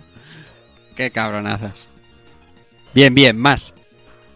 Eh, José Antonio Carrera Rebollo. Es un juego que no debe faltar en cualquier biblioteca de Mega Drive que se precie. Esperando vuestro análisis y programa, chicos. Gracias mil y a seguir así. Ahí está, gracias a él. Diego MG nos dice, qué divertido, me encantaba este juego. Recuerdo en los bosses querer sacar la cabeza de hierro para darles el gato marioneta Hopu, el colorido y la variedad de situaciones. Era un vicio. Alexis Río Martínez nos dice entre paréntesis, lo había puesto en Twitter. Los jefes, en algunos casos, auténticas demostraciones técnicas para unos 16 bits, como los que tienen rotación de escenario. Y cabrones, muy cabrones, las cabezas se me atascaban. Juegaco. José L. Munoz, que no sé si será José Luis. José Luis Muñoz. Eh, a mí me flipó el anuncio de la televisión. El juego fue una gozada. Jo, qué buenísimos ratos con mi juego y mi bocata de nocilla. Y para acabar, Mangouras nos dice un juego que impactó menos de lo que merecía. Gran diseño, colorido y un personaje glorioso. Tengo entendido que había varias diferencias en- con su versión japonesa. Y hubo incluso versión para Master System. Correcto. En breve le volveré a disfrutar en el nuevo recopilatorio de Mega Drive para plataformas actuales. Sí. Bien, para terminar, y comento un poquito este también, que, que además eh, dice cosas acertadas e interesantes. Bueno, en, en Twitter nos dice Negro Retro 83, dice, espero vuestro análisis del juego. Uno de los muchos juegos que hay que jugar en profundidad sí o sí, y aún tengo pendiente. Pero seguro que me dais la puntilla para terminar de animarme. Bien, pues yo primero espero haberte dado la puntilla para terminar de animarte porque vas a pasar un par de horas de lo más divertido. Un principio sobresaltado, como han dicho antes eh, José, Keiko y Albert, pero no te vas a arrepentir. Y comentar también de esto que decía el amigo Mangouras, buen, buen amigo del programa. Eh, versión Master System, es correcto. Eh, existe una versión Game Gear oficial y mundial de la que tampoco he querido hablar porque no o sea no yo no la he jugado. Entonces me parece un poco fuera de lugar hablar de cosas que tampoco he probado en profundidad. He visto vídeos y sé que se ve bien sé que el, tamaño de sprites y el, el- tema del zoom de Game Gear que al final de los grandes problemas te permitía ver eh, gran parte del escenario y es una buena versión. ¿Qué es lo que pasa con lo de Master System? Bien, lo de Master System no es una versión Sega, ¿vale? Para el mundo. Es, eh, ya sabéis, el fenómeno Master System Tectoy en Brasil que adaptó infinidad de juegos que al resto del mundo, vamos, no llegó a la a la negra de a la negra de 8 bits de Sega la vida. Que hicieron adaptar el título de Game Gear para Master System como otras tantas veces han hecho. O sea, es una cosa que era relativamente sencilla y, y barata y se hizo. Y quedó una versión bastante digna del juego en Master System. Hubiera estado bien que hubiera salido a nivel mundial porque siempre está guay, pero este juego llegó aquí en el 95. Entonces en el 95 aquí Master System estaba pues creo yo, muy superada, o sea, muy, muy, muy comida por los 16 bits. Estábamos todo el mundo ya con, con Megas, con Super Nintendos y entiendo que pff, no se emplee el dinero en hacer un port a Master System. Sí a Game Gear, porque Game Gear al final pff, tenías que sacar músculo y tenías que sacar cosas, cualquier cosa, cualquier juego potente bueno, pues tenías que sacarlo Game Gear. Muy bien, esto es lo que dado de sí los comentarios. Repito, mm, mis, mm, nuestra gratitud a todos por perder un poquito de tiempo y hablar del juego. Y oye, si no le he habitado en profundidad y el programa ha servido para que cogéis un domingo y le echéis una vueltecilla, a nosotros ya nos ha merecido la pena. Vamos a, vamos a pasar a las conclusiones finales, que, que son muchas seguro.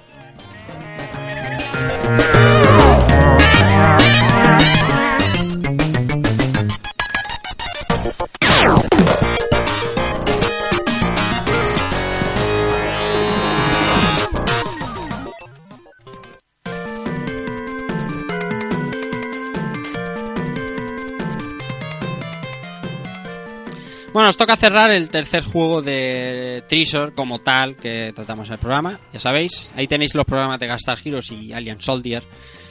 Eh, de, bueno, tampoco hace tanto tiempo, pero bueno, a nosotros ya nos queda como lejano y ha venido este Dynamite Heady. Como decía antes, también hicimos Super Castlevania 4, que al final es de la misma gente. Dynamite Heady es un juego que a todas luces, creo que ha quedado claro al ver, es diferente. Sí, sí, sí, la verdad es que sí. A mí estos programas me sirven para, para jugar a lo que no jugué en su día en, en Mega Drive. Hmm. Y, y verlo, o sea, a mí siempre me, me- me- me descubrís cosas eh, brutales con Tresur. O sea, Tresur es.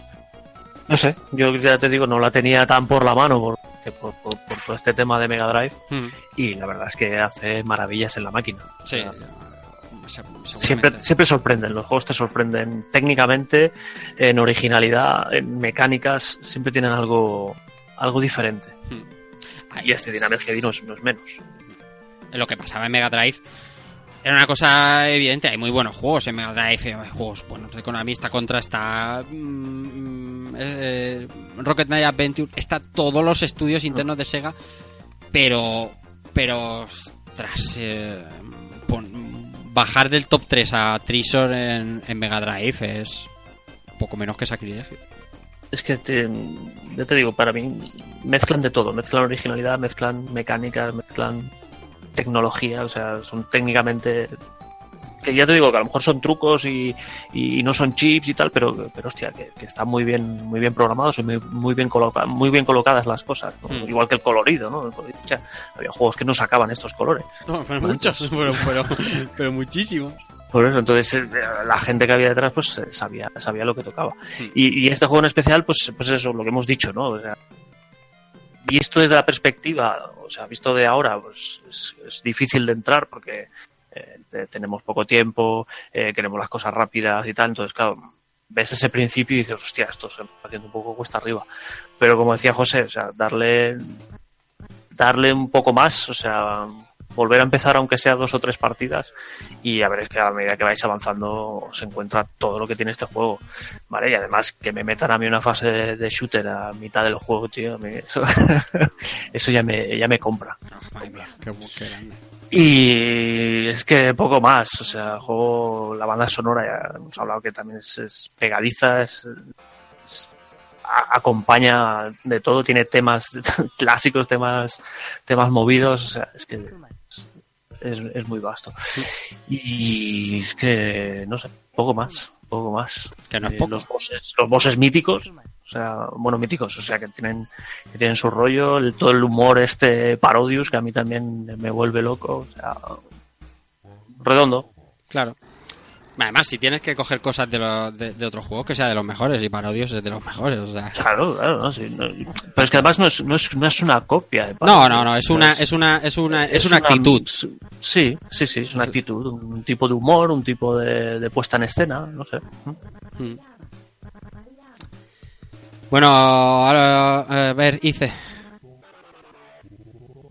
Pues yo lo he dicho a lo largo del programa. Me parece una maravilla. O sea, es muy divertido el colorido, la banda sonora, el carisma de los personajes, el diseño de los enemigos, el desarrollo del juego que te intercala fases de más locas con shooters, con pequeños, o sea, pequeños puzzles, pequeñas pruebas, secretos escondidos, Hmm. infinidad de ítems de ayuda, o sea, un, un final secreto si sabes, si te percatas de apuntarte los numeritos, o sea, bien, o sea, Treasure aquí demuestra que tiene voz de mando, que sabe hacer las cosas muy bien hechas y que eh, usa una Mega Drive y la exprime al máximo para soltarnos este titulazo encima de la mesa y decir aquí estoy yo.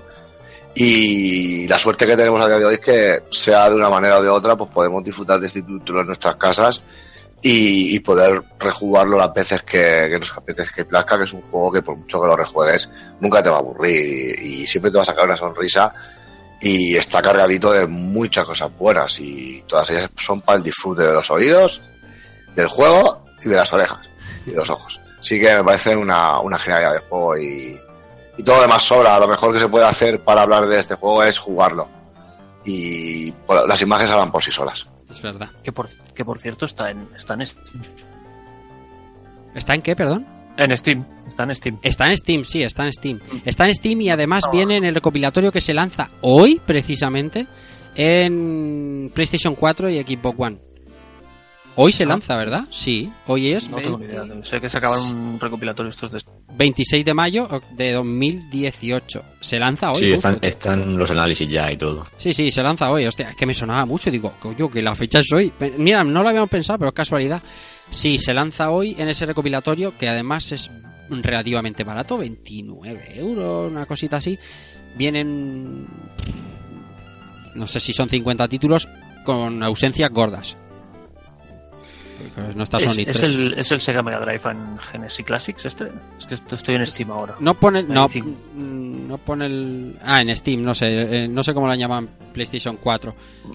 Eh, si Mega Drive Collection o algo así, pero vamos. Va, es que aquí hay un montón, hay, un- hay 59 juegos. Este sí que vale, vale 60 pavos. Pero por 2,49 tienes el Dynamite Heady en Steam. Vale, aquí se ha llamado Sega Mega Drive Collection. Exactamente. Y bueno, pues eso. Está. ¿Por qué? Porque es obligado. Es obligado. ¿Y qué come quedas? Bueno, pues yo lo que te dije un poco en, otros programas que hicimos de Treasure, yo creo que no sé si fue en el Alien Soldier, pero yo lo que dije es que esta compañía para mí es la, la Platinum Games de los 90 por, por la personalidad, ¿no? Simplemente por eso, porque se les ocurre una idea y se dejan un poco de convencionalismos con respecto a otros juegos. Es decir, yo creo que este juego se lo das la premisa a los personajes, se lo das a otra compañía y te puede hacer un plataforma muy entretenido, pero quizás más convencional y más a, a- a los cánones que estábamos acostumbrados en aquella época. Que como habéis dicho muy bien, pues teníamos que si el Bubsy, que si el Cool Spud, que si su, su tía en carro, o sea, es que todo eran mascotas. Eh, entonces yo creo que diferenciarse un poco, aunque entrar dentro del terreno de lo bizarro en algunos casos, pues es beneficioso. Y este juego, yo también me voy a sumar a darle la razón a, a lo que ha comentado José Manuel. Es cierto que hay que darle un... La primera oportunidad que le das, hay que echarle un buen rato. Porque tienes que amoldarte a una serie de cosas que te pide el juego y, y a una estética y a una manera de contar las cosas que no es lo que estábamos acostumbrados ni tan siquiera hoy. Una vez que pasas esa barrera, eh, tú, tú ves ya lo que te ofrece el juego y, y, te termina te terminan eh, atrapando un poquito, por qué no decirlo. Entonces me parece, yo que no soy muy muy fan de los juegos así de plataformas y tal, me parece que, que sobresale entre la media, porque es que posibilidad de golpear en, todas las direcciones, eh, variedad entre fase y fase, como decía Albert con el tema del shooter, jefes que, se, que se te quedan se te quedan grabados, por- porque sean muy escandalosos o porque sean muy simples, pero por la gracia que tienen. Hmm. Es que cuando, cuando hay talento detrás y, y buenas ideas, pues al final da lo mismo que no sigan los patrones establecidos. Al final te terminas diferenciando y eso es al final lo que tiene gracia. Con lo cual, Dynamic Headache, un exclusivo grandioso de la mejor consola. Bien, poco que añadir a todo lo que han dicho mis compañeros. Es uno de los juegos de, bueno, la infancia, de esa preadolescencia, de ese eh, años dorados de Mega Drive, con jugazo tras juegazo. Y bueno, aquí lo demostramos cada cierto tiempo, pues trayendo la crema de la consola al final, todo lo de Treasure, como hablábamos de este recopilatorio que salía hoy, que están todos los de Treasure porque son los juegos que tienen que estar. Son los juegos que más exprimían la máquina, que más eh, dentro de las jugabilidades de la época. Y creo que es lo que hacía mágico. Ya os ha quedado claro que tiene una muy buena música, muy buenos gráficos si lo habéis visto en movimiento. Y una, es que es una jugabilidad eh, es que no puedes parar, o sea, coges el mando y a no ser que te maten y pierdas todas las vidas, tú quieres seguir porque el juego te invita a ellos. Eh, era de justicia que lo trajéramos aquí para darle la importancia que tiene respecto a sus dos grandes contrincantes, que por cierto son de las mismas manos, ese Alien Soldier y ese Gunstar Heroes, que están como mínimo a la misma altura que este Dynamic Heavy. Bien, juego hecho, espero que os haya gustado. Eh, no sé si será la última vez que traigamos Trisor, quizá dentro de o algo así, pues caiga un, un Silhouette Mirage o un Icaruga. Uf, yo lo estoy viendo. Pero pasamos ya a palabra. Eso pasamos ya a lo, pero ya sabes que ya no da igual. como ya, como ya estamos, estamos más metidos en, en, en corrupción que el PP, ya no da igual la No, policía del no retro y su no lo puta. decía por la policía del retro. Ah, vale, vale. lo decía por, por, el, por, el, por emular, emular la máquina. porque- Emular la máquina, ¿no? Hay, hay drinkas, hay drinkas. No, pero el, el, el Silhouette no es de. No, no, no, claro, estaba, estaba pensando en Icaruga. Ah, vale, vale. El Caruga sí, pero el otro no. sí, sí. No, no, yo Saturn es una máquina que la. No sé, la tengo súper. ahí, que no, no, no la he tocado ni con un palo. No, yo la- es, es, es mi, es, mi, es, es mi debe. O sea, siempre Saturn siempre es mi debe.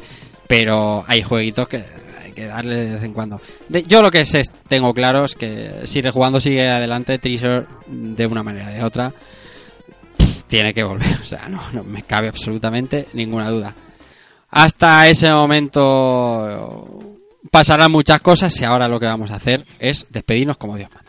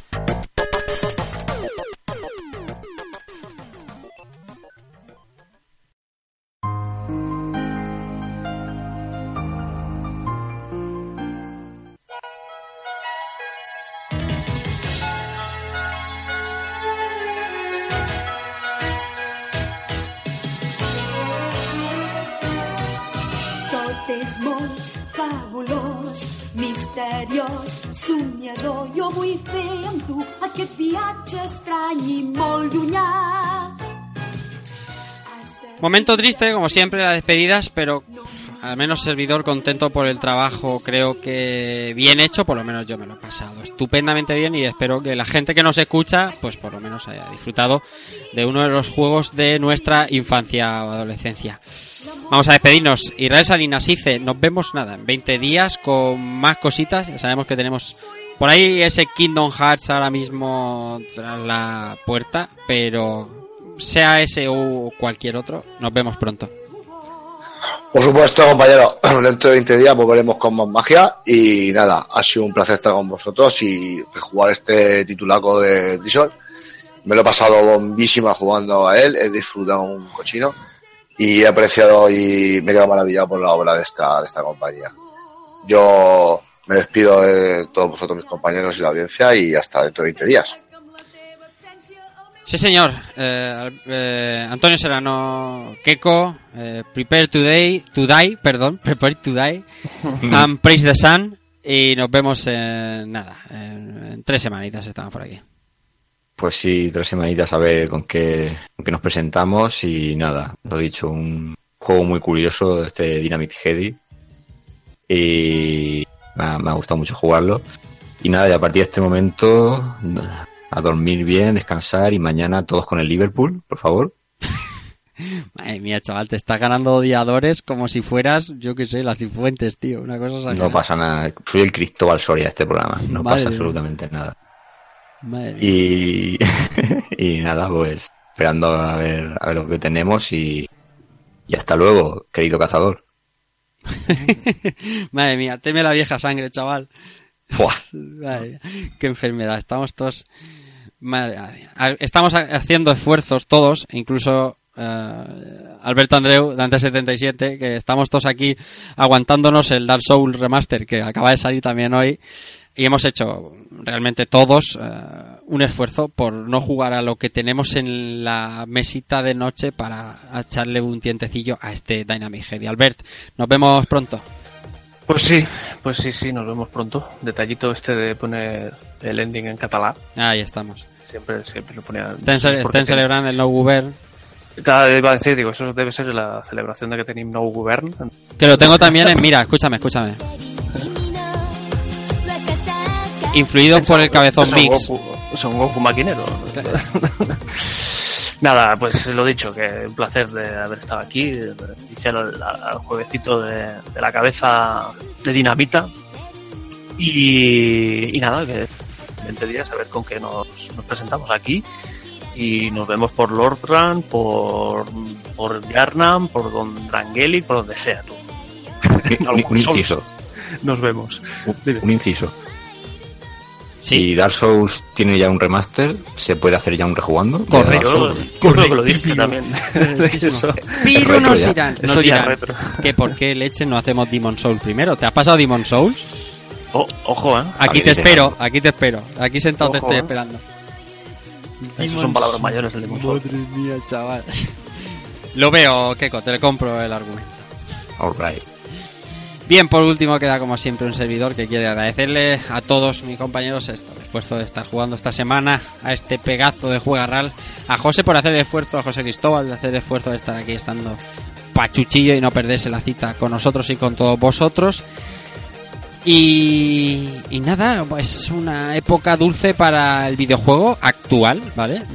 Estamos en junio de 2018, por lo tanto, huele a Navidad y huele a E3 y estamos todos bastante ilusionados con todo lo que viene. Y como parte de lo que viene es, es eh, Kingdom Hearts 3, que está aquí a la vuelta de la esquina, estamos también preparando con tiempo, pero con ganas, ese Kingdom Hearts 1 que seguro que pronto vendrá rejugando. Sea como fuere, nos vemos dentro de 20 días. Disfrutad mucho de los videojuegos eh, clásicos y disfrutad de los de, de los de hoy también, que mañana también serán clásicos, como ha dicho Keiko. También huele a Dark Souls. Recibid un saludo de Rafa Valencia y chao.